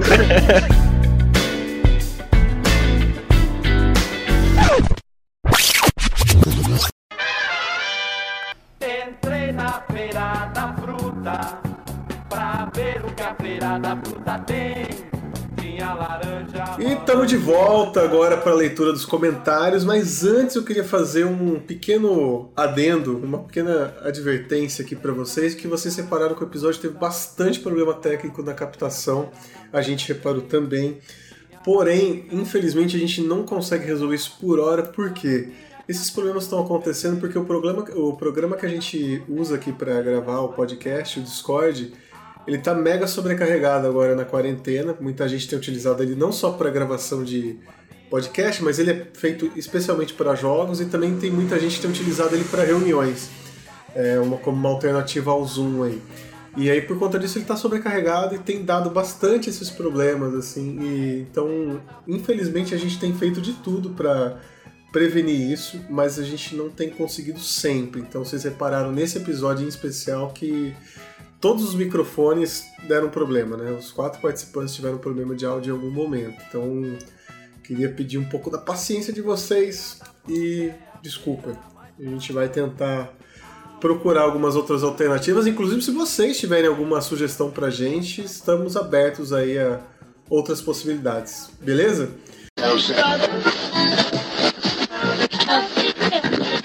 Hoje está aqui comigo ele, que não participou do episódio, mas está aqui comigo na leitura dos comentários, o Caio. Boa noite. Eu não participei do episódio porque eu dormi. Tava com muito sono. É, quase- eu, não, eu não ia falar nada, né? Mas já que você falou, né, velho? E quase que eu perdi os comentários também, porque eu dormi de novo, mas acordei a tempo. Mas Não, estamos ah. aqui pra falar. Ele dormiu de novo isso porque ele tava empolgadaço de mais cedo pra gravar esses comentários aí. Nossa, eu, eu editei esse podcast muito rápido, cara. É muito mais rápido que quando eu tenho tempo. Entendi. ah, por quê? Você tá com, tá com trampo aí? Não, não, não sei, cara. Hoje eu acordei com vontade de editar podcast. Aí eu fui editando rápido pra caramba. Aí, sei lá por quê. Ent- Entendi. É, então, essa, essa semana, diferente do que vinha acontecendo nas últimas semanas, a gente teve muito comentário, né? Talvez porque o tema seja um tema que o pessoal, meio delicado para uma geração, Isso. hein? Lembrando pra galera aí que, que mandou algumas mensagens sobre o, o podcast de Mortal Kombat, é, a gente vai ler os comentários do, do episódio passado. A gente sempre lê os do episódio passado, né? Isso, isso. Então, Mortal os- Kombat. O quase episódio de Mortal Kombat a gente vai ler na semana que vem. Exatamente. E aí a gente teve alguns comentários aqui, teve uns bem completos e teve uns mais genéricos. Eu vou até começar falando aqui porque eu cheguei a perguntar no Instagram se Cavaleiro Zodíaco tinha um- alguma cena ruim, cara. E, e não teve ninguém que, que falou que teve cenas boas. Todo mundo falou que todas as cenas são ruins. O, o Diego Gordura falou que todas as cenas são ruins. O TDO falou que todas as cenas do Shun são ruins. O Wilson Merage falou que todas as cenas do Yoga são ruins. Então, tipo, aquela cena na casa de Libra já ia matar dois, dois usuários aqui que falou. Um que não gosta do Shun e um que não gosta do Yoga, então já era. O único que falou mais ou menos bem foi o Bruno, que falou que a única cena ruim do Cavaleiros Zodíacos é o final. Ah, eu vou discordar deles, assim, porque eu acho que é aquele sentimento de internet ser meio 880, sabe? Eu acho que Cavaleiro Zodíaco realmente envelheceu mal. É, talvez ele faça, tenha feito o sucesso que fez, talvez por ter sido o primeiro, na verdade, anime que chegou pra gente aqui. É, mas é o que a gente mesmo falou no cast, ele tem vários méritos, né? Assim, ele é uma ideia boa, porém mal executada, né? Então eu discordo, assim, apesar do Shun não ser o personagem que eu go- gostava mais, por exemplo, é aquilo que a gente comentou, ele foi o único que realmente derrotou um Cavaleiro de Ouro. É, o Yoga também, o Yoga é um personagem que se você se permite entrar dentro do mundo dele, você vê que ele é muito complexo também, então eu acho que foi um pouco too much. Exagerado. É, acho que faltou ser um pouco mais específico, talvez, assim, porque todos eles têm momentos ruins, na verdade. Sabe né? por que eu acho que são todas? Porque as cenas ruins são as que ficam. É, pode ser. Ninguém Porque, lembra. ah, por exemplo, pra mim, Lucas, eu detesto sempre o Seiya salvar a pátria, assim, porque é tudo muito montado pra ele ser o salvador, sendo que várias vezes você vê que ele não tinha esse mérito, né? Mas faz parte. Porém, você também interagiu com o pessoal do Reddit, né? Sim. E Na verdade, foi bem mais complexo os comentários que nós tivemos. Eu, eu, nem, eu nem interagi, na verdade. Eu só postei o episódio lá e a galera comentou por, por conta própria, assim. Então, foi, foi um ódio genuíno que rolou no Reddit ali, cara. Eu nem precisei fazer uma pergunta. Eu vou começar lendo uma aqui que é o Burner Monks, com um X no final. É, nunca foi tão bom assim, mas funcionou por não ter nada do gênero no Brasil. Antes e ainda funciona na memória nostálgica. A história tem suas qualidades, mas realmente se perde na falta de criatividade depois das 12 casas. A única coisa realmente boa da série é o design das armaduras e como a mitologia grega ficou tão bem encaixada na história, sendo quase que o ponto central da coisa toda. Meu, esse cara já ter participado do episódio, porque praticamente ele resumiu da melhor maneira possível o que representou Cavaleiros do Zodíaco aqui. É, a gente precisa ler os outros, porque depois desse eu nem sei falar mais, é. cara. Não, esse, eu acho que o, o, principal ele falou aí, cara. O, o, design de armadura, esse tipo de coisa, deve ter sido realmente o grande chamariz, assim. No, o primeiro impacto, né, que você tem visual, assim. Aí depois você pega o lance da mitologia grega também, que é bem legal no Cavaleiros. Mas, cara, sei lá, eu acho que a grande maioria das pessoas começou a assistir por causa do.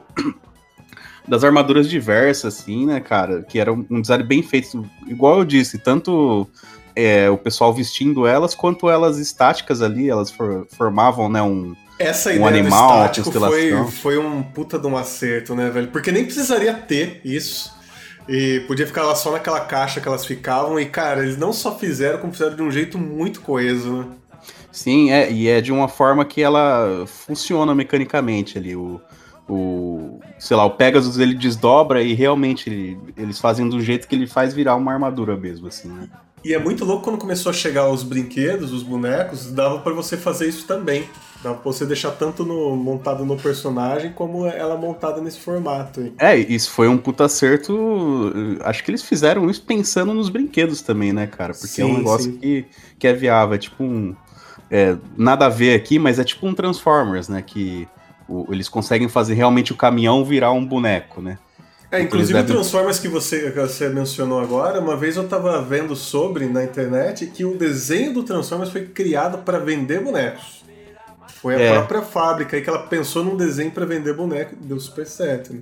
É, tem um, tem um documentário da Netflix que fala bastante disso, cara. A grande maioria dos desenhos americanos dos anos 80 era para vender do boneco, né? No caso do, Cavaleiros, como ele é do Japão, é, lá tem uma cultura muito de mangá, né? Então foi mais uma questão de, de adaptar o mangá, assim. Lógico que tem toda a parte de merchandising é, envolvida e, e, influenciou forte ali para ter um anime, mas o mangá em si, o cara escreveu porque, sei lá, cara, ele queria desenhar um quadrinho maluco ali. É, aquilo, a ideia é muito boa, né, do Cavaleiro do Zodíaco. É boa mesmo essa ideia, só que poderia ter uma execução melhor. Eu não vi, eu, não, eu vi que você começou a ver o Lost Canvas lá. Eu não comecei a assistir ainda. Você tá curtindo? Eu, eu comecei e, cara, ele é muito, mas é muito melhor do que o Cavaleiros padrão, assim. É, na verdade, ele é tão bom que ele não parece Cavaleiros do Zodíaco, sabe? Hum. Porque, assim, ele, ele. Ele não é feito pelo Kurumada, né? Então, os diálogos são, são bons, assim. Assim, não dá para pegar e, e pensar em, em, algo muito tão estruturado assim, porque é aquele negócio, é um shounen, né? É um desenho feito para adolescente, então ele tem ali suas limitações, né? E também tem a questão japonesa ali, que é aquele negócio que o Henrique falou que a galera fica gritando e tal. Mesmo na dublagem, a dublagem o pessoal adapta, né? Então fica essa gritaria do caralho, né? Mas tirando essas coisas assim, é, ele é muito bom, assim, ele dá um foco muito maior para os Cavaleiros de Ouro, né? Que realmente você tem ali o, o protagonista é o de Pegasus, né? Só que ainda assim, é, ele é só o fio condutor na narrativa. Você vê que em questão de poder mesmo, de guarda real da Atena, são os Cavaleiros de Ouro, né? Que não é o que acontece na série clássica, né? Porque na série clássica, é, os Cavaleiros de Bronze tanto são o fio condutor da história, quanto eles são mais fortes que os Cavaleiros de Ouro, né? Fica, em dado momento isso acontece. Então, tipo, é, esses, esses, cavaleiros, a, a, grande guarda da Atena fica meio que de lado, assim. E no Lost Canvas, não. Os Cavaleiros de Ouro são foda mesmo. E no, no desenho, é, no desenho não, né? No Lost Canvas, fica, fica mais assim, palpável essa diferença de poder aí dos cavaleiros? Fica, fica muito mais palpável. Tanto que é, o, o tema, ele, ele, até onde eu vi, eu não terminei de assistir, né? E nem vou terminar porque não tem final essa porra, só, só lendo o mangá, né? É, mas o tema ele não ganha tantas lutas assim, né? O, o cara que realmente ganha muitas lutas, que luta bastante, é o Doku de Libra, né? Que é o, o mestre dele. Então, assim, em questão de, de dinâmica de poder, eu acho que ele é bem mais equilibrado, assim. Mas é, é, lógico que tem aquele negócio de jornada do herói, então o tema ele tem sempre algum, alguma coisinha a mais ali, né? Algum temperinho especial, né? Aí tem isso daí.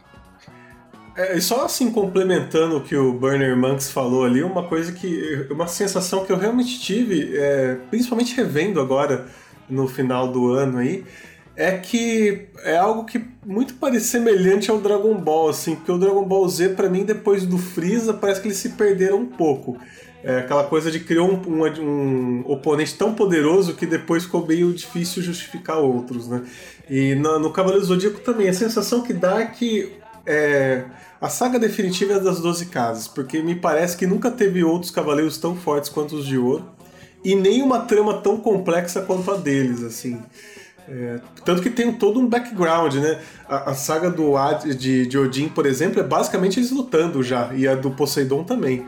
Agora, das 12 casas tem todo um contexto antes, todo um desenrolar da história, tudo. Tem, né? tipo... tem um cara aqui que ele até comenta mais ou menos isso, é o Phobos, Phobos 13 aqui, ele fala. O mangá é bem pior. O autor recicla a fórmula das 12 casas em todos os arcos. Na continuação oficial, Next Dimension, né? Ele coloca todo mundo para subir as 12 casas de novo, só que no passado. Ah, achei aquilo que o Henrique comentou, velho.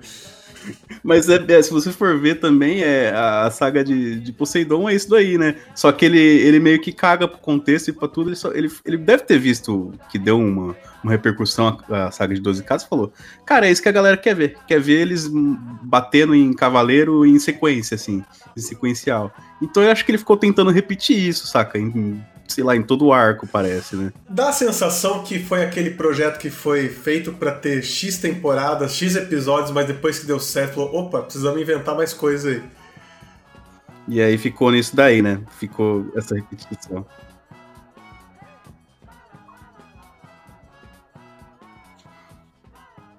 É, você tem aqui o Deep Blue Deer. A série clássica das 12 casas se mantém bem até hoje. Eu, eu, discordo, cara. Eu acho que é mais nostalgia.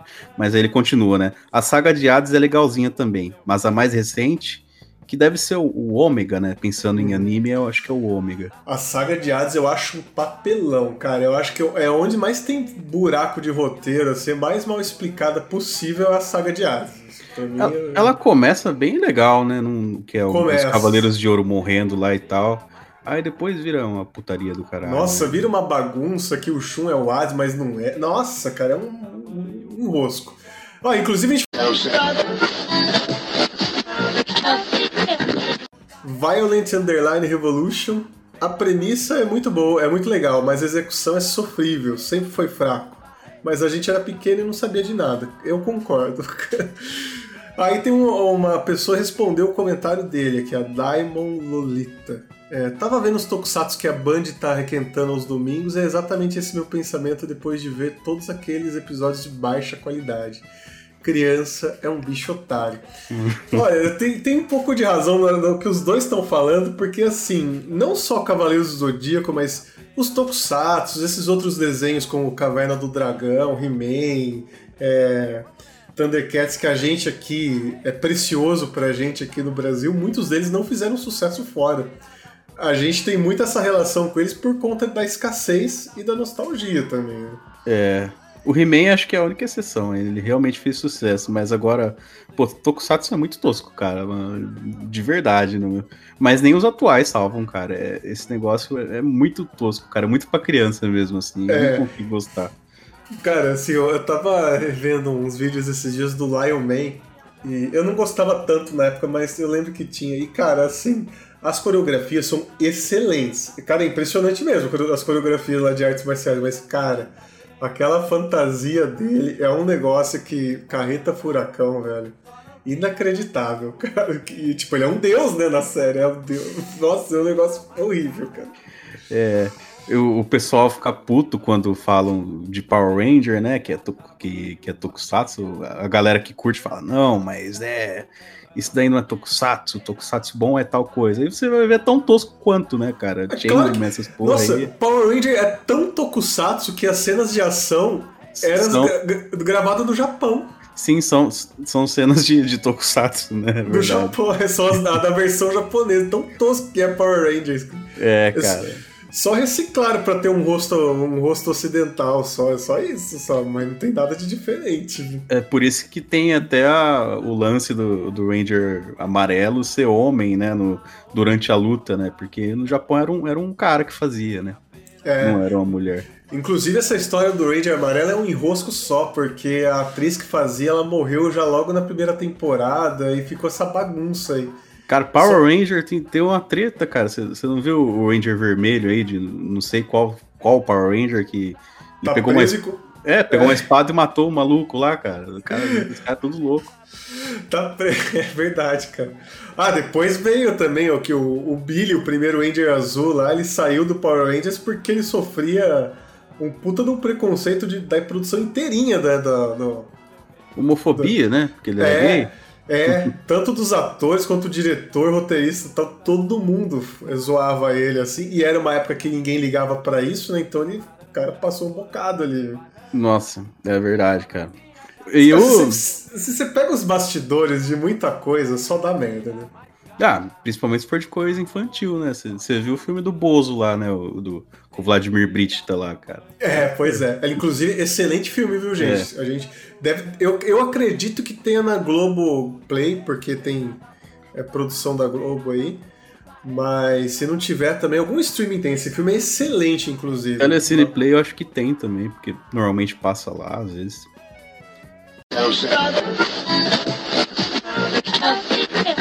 Tem mais comentários aqui, mas é sempre a galera xingando aqui, Cavaleiros do Zodíaco, né? Tem um cara aqui, o Naughty Dreads, falou que lembrou dos Cavaleiros de Metal aqui, que eles eram meio Transformers criados por um cientista.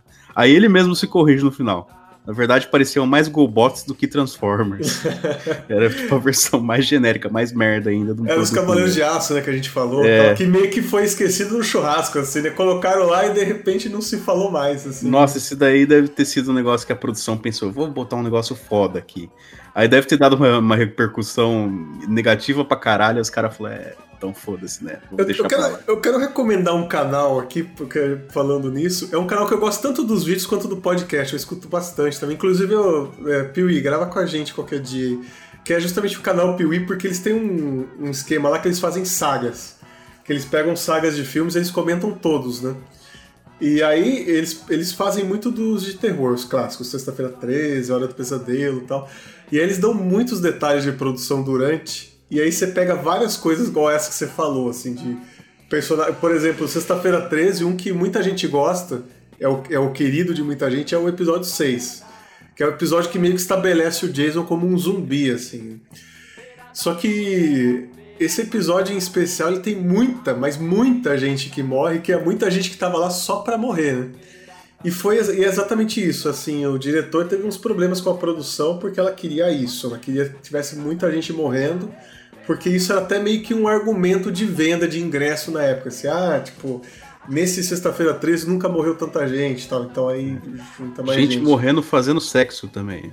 É, e Um fica de graça as cenas, ficou, ficou umas cenas de graça, assim, que era só pra morrer gente. Então, Cara, isso qual, que você falou. Qual, que era o filme do Jason que ele que começava com, com o médico comendo o coração do paciente, velho? É, Jason Volta do Inferno. Nossa senhora, esse filme é muito ruim. cara. Na verdade, eu, eu peguei pra assistir todos os filmes do Jason, eu não, não aguentei assistir nenhum, cara. É ruim demais, cara. O primeiro é legal, assim, é assim, é daqueles filmes que você tem que transportar a sua cabeça pra época também, senão você não consegue assistir nenhum. Mas o primeiro é super legal, a ideia assim de você.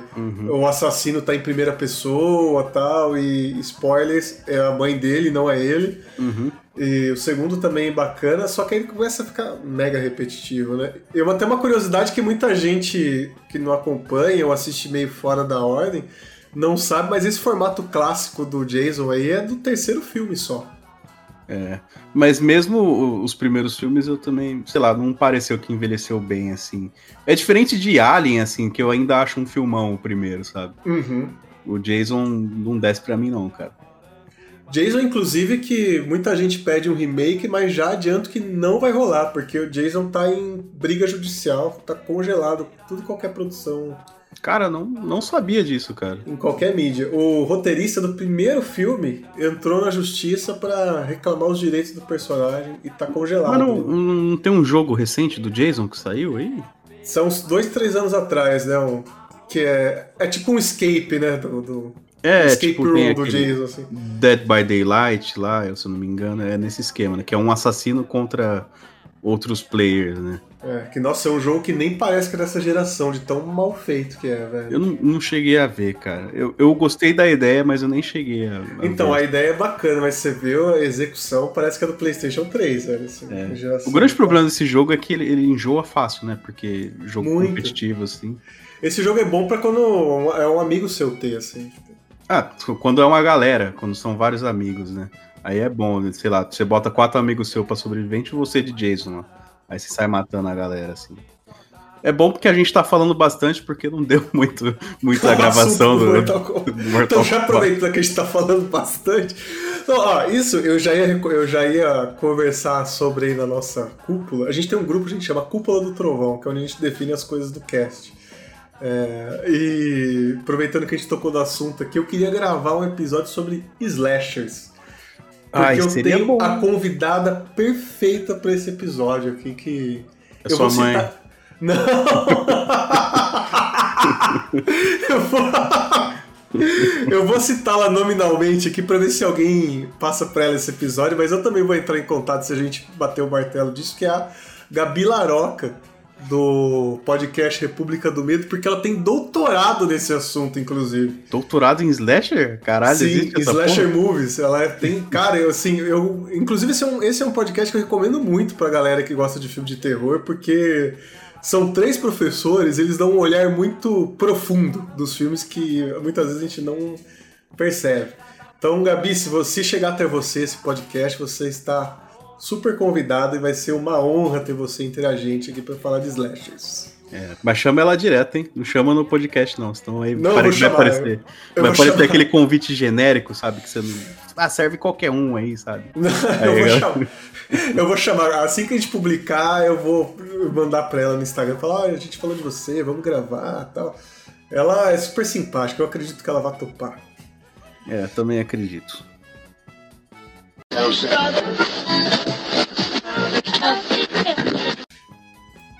É, ó, é, é, o que você falou, tem mais comentários aqui, mas em essência tá todo mundo falando a mesma coisa. A casa dos, as 12 casas é a, a saga definitiva e o restante é meio filler, assim. É, não é meio filler, né? É meio merda, né? É meio merda. Eu acho que não tem muito que ler mais sobre comentários, né? Porque em essência é isso que o pessoal tá Sim. falando. Na verdade, tinha até mais comentários aqui para printar, mas era exatamente isso também, sabe? Que, que era meio merda mesmo.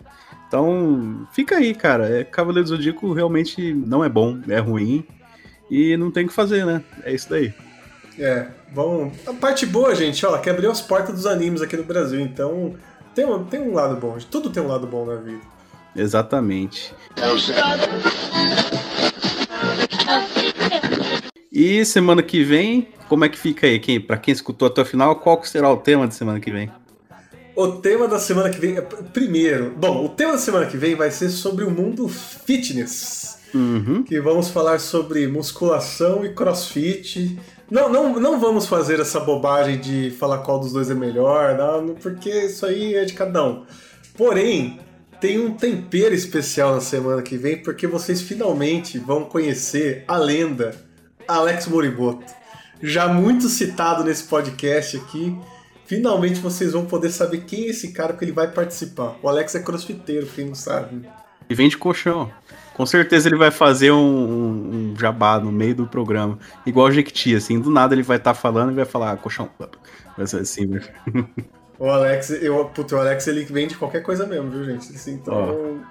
E eu, eu não garanto que a gente não vai entrar na bobagem de falar qual é o melhor, não, viu? Porque eu chamei um cara aí que ele é professor de educação física que ele não gosta de crossfit, cara. Ele fala que Puts. fode tudo sua coluna, então vai ter. Vai ter treta. Posso chamar um cara também? Posso chamar um cara? Pode, pode chamar, cara. Eu nem vou estar nesse episódio. Você não vai estar? Não, eu vou fazer o Alex gravar aqui do meu quarto aqui, porque se gravar no- no equipamento Ah, dele ali vai ficar tudo fodido o áudio, né? Putz, eu tava falando com o Schubert, eu queria que o Silvio participasse desse episódio. É, seria legal. O, Silvio é muito engraçado, né? cara? O Silvio é engraçado e ele é mó chassi de grilo, cara. Tipo, ele é o cara anti-academia, assim. Então ia ser bom ter um contraponto. Eu vou falar com ele depois, cara. O Silvio tem que estar nesse episódio.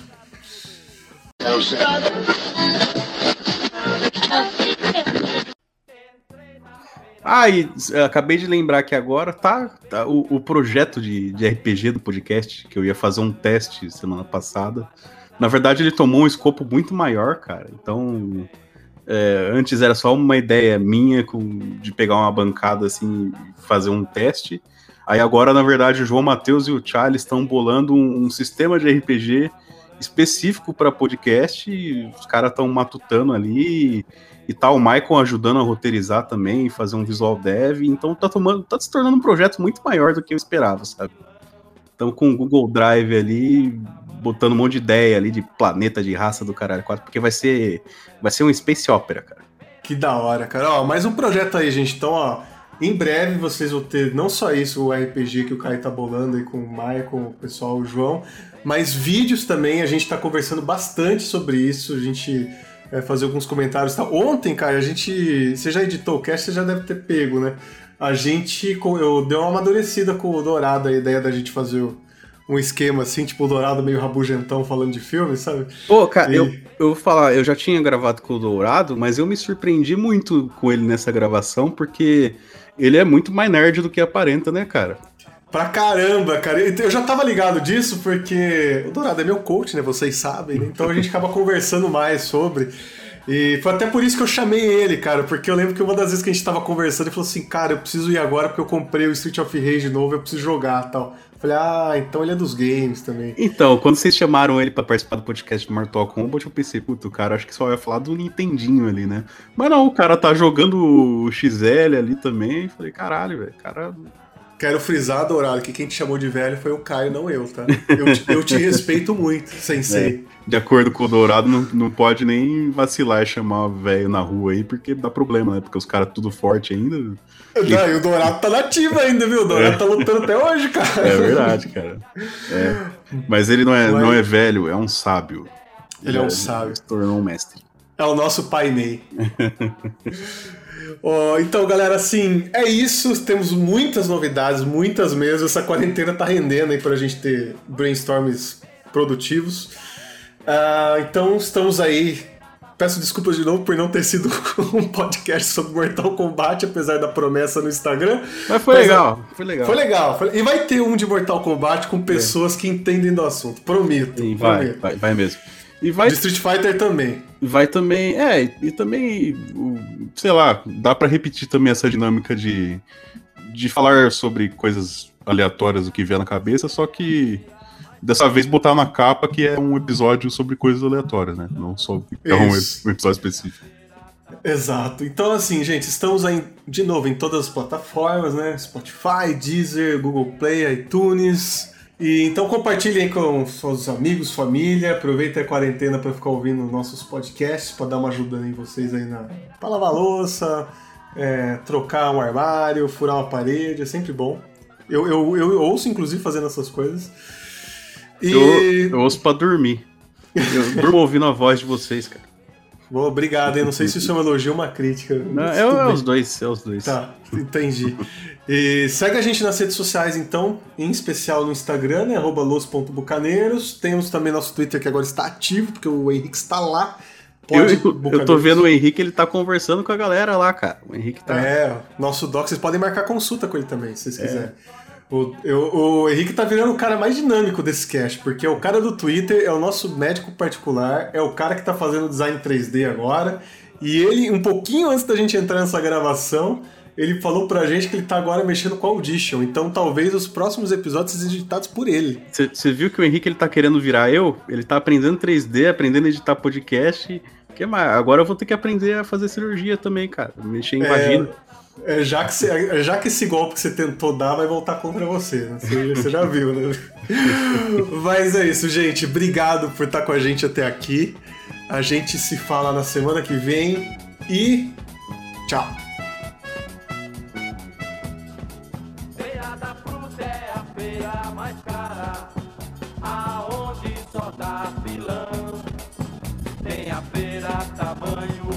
Família,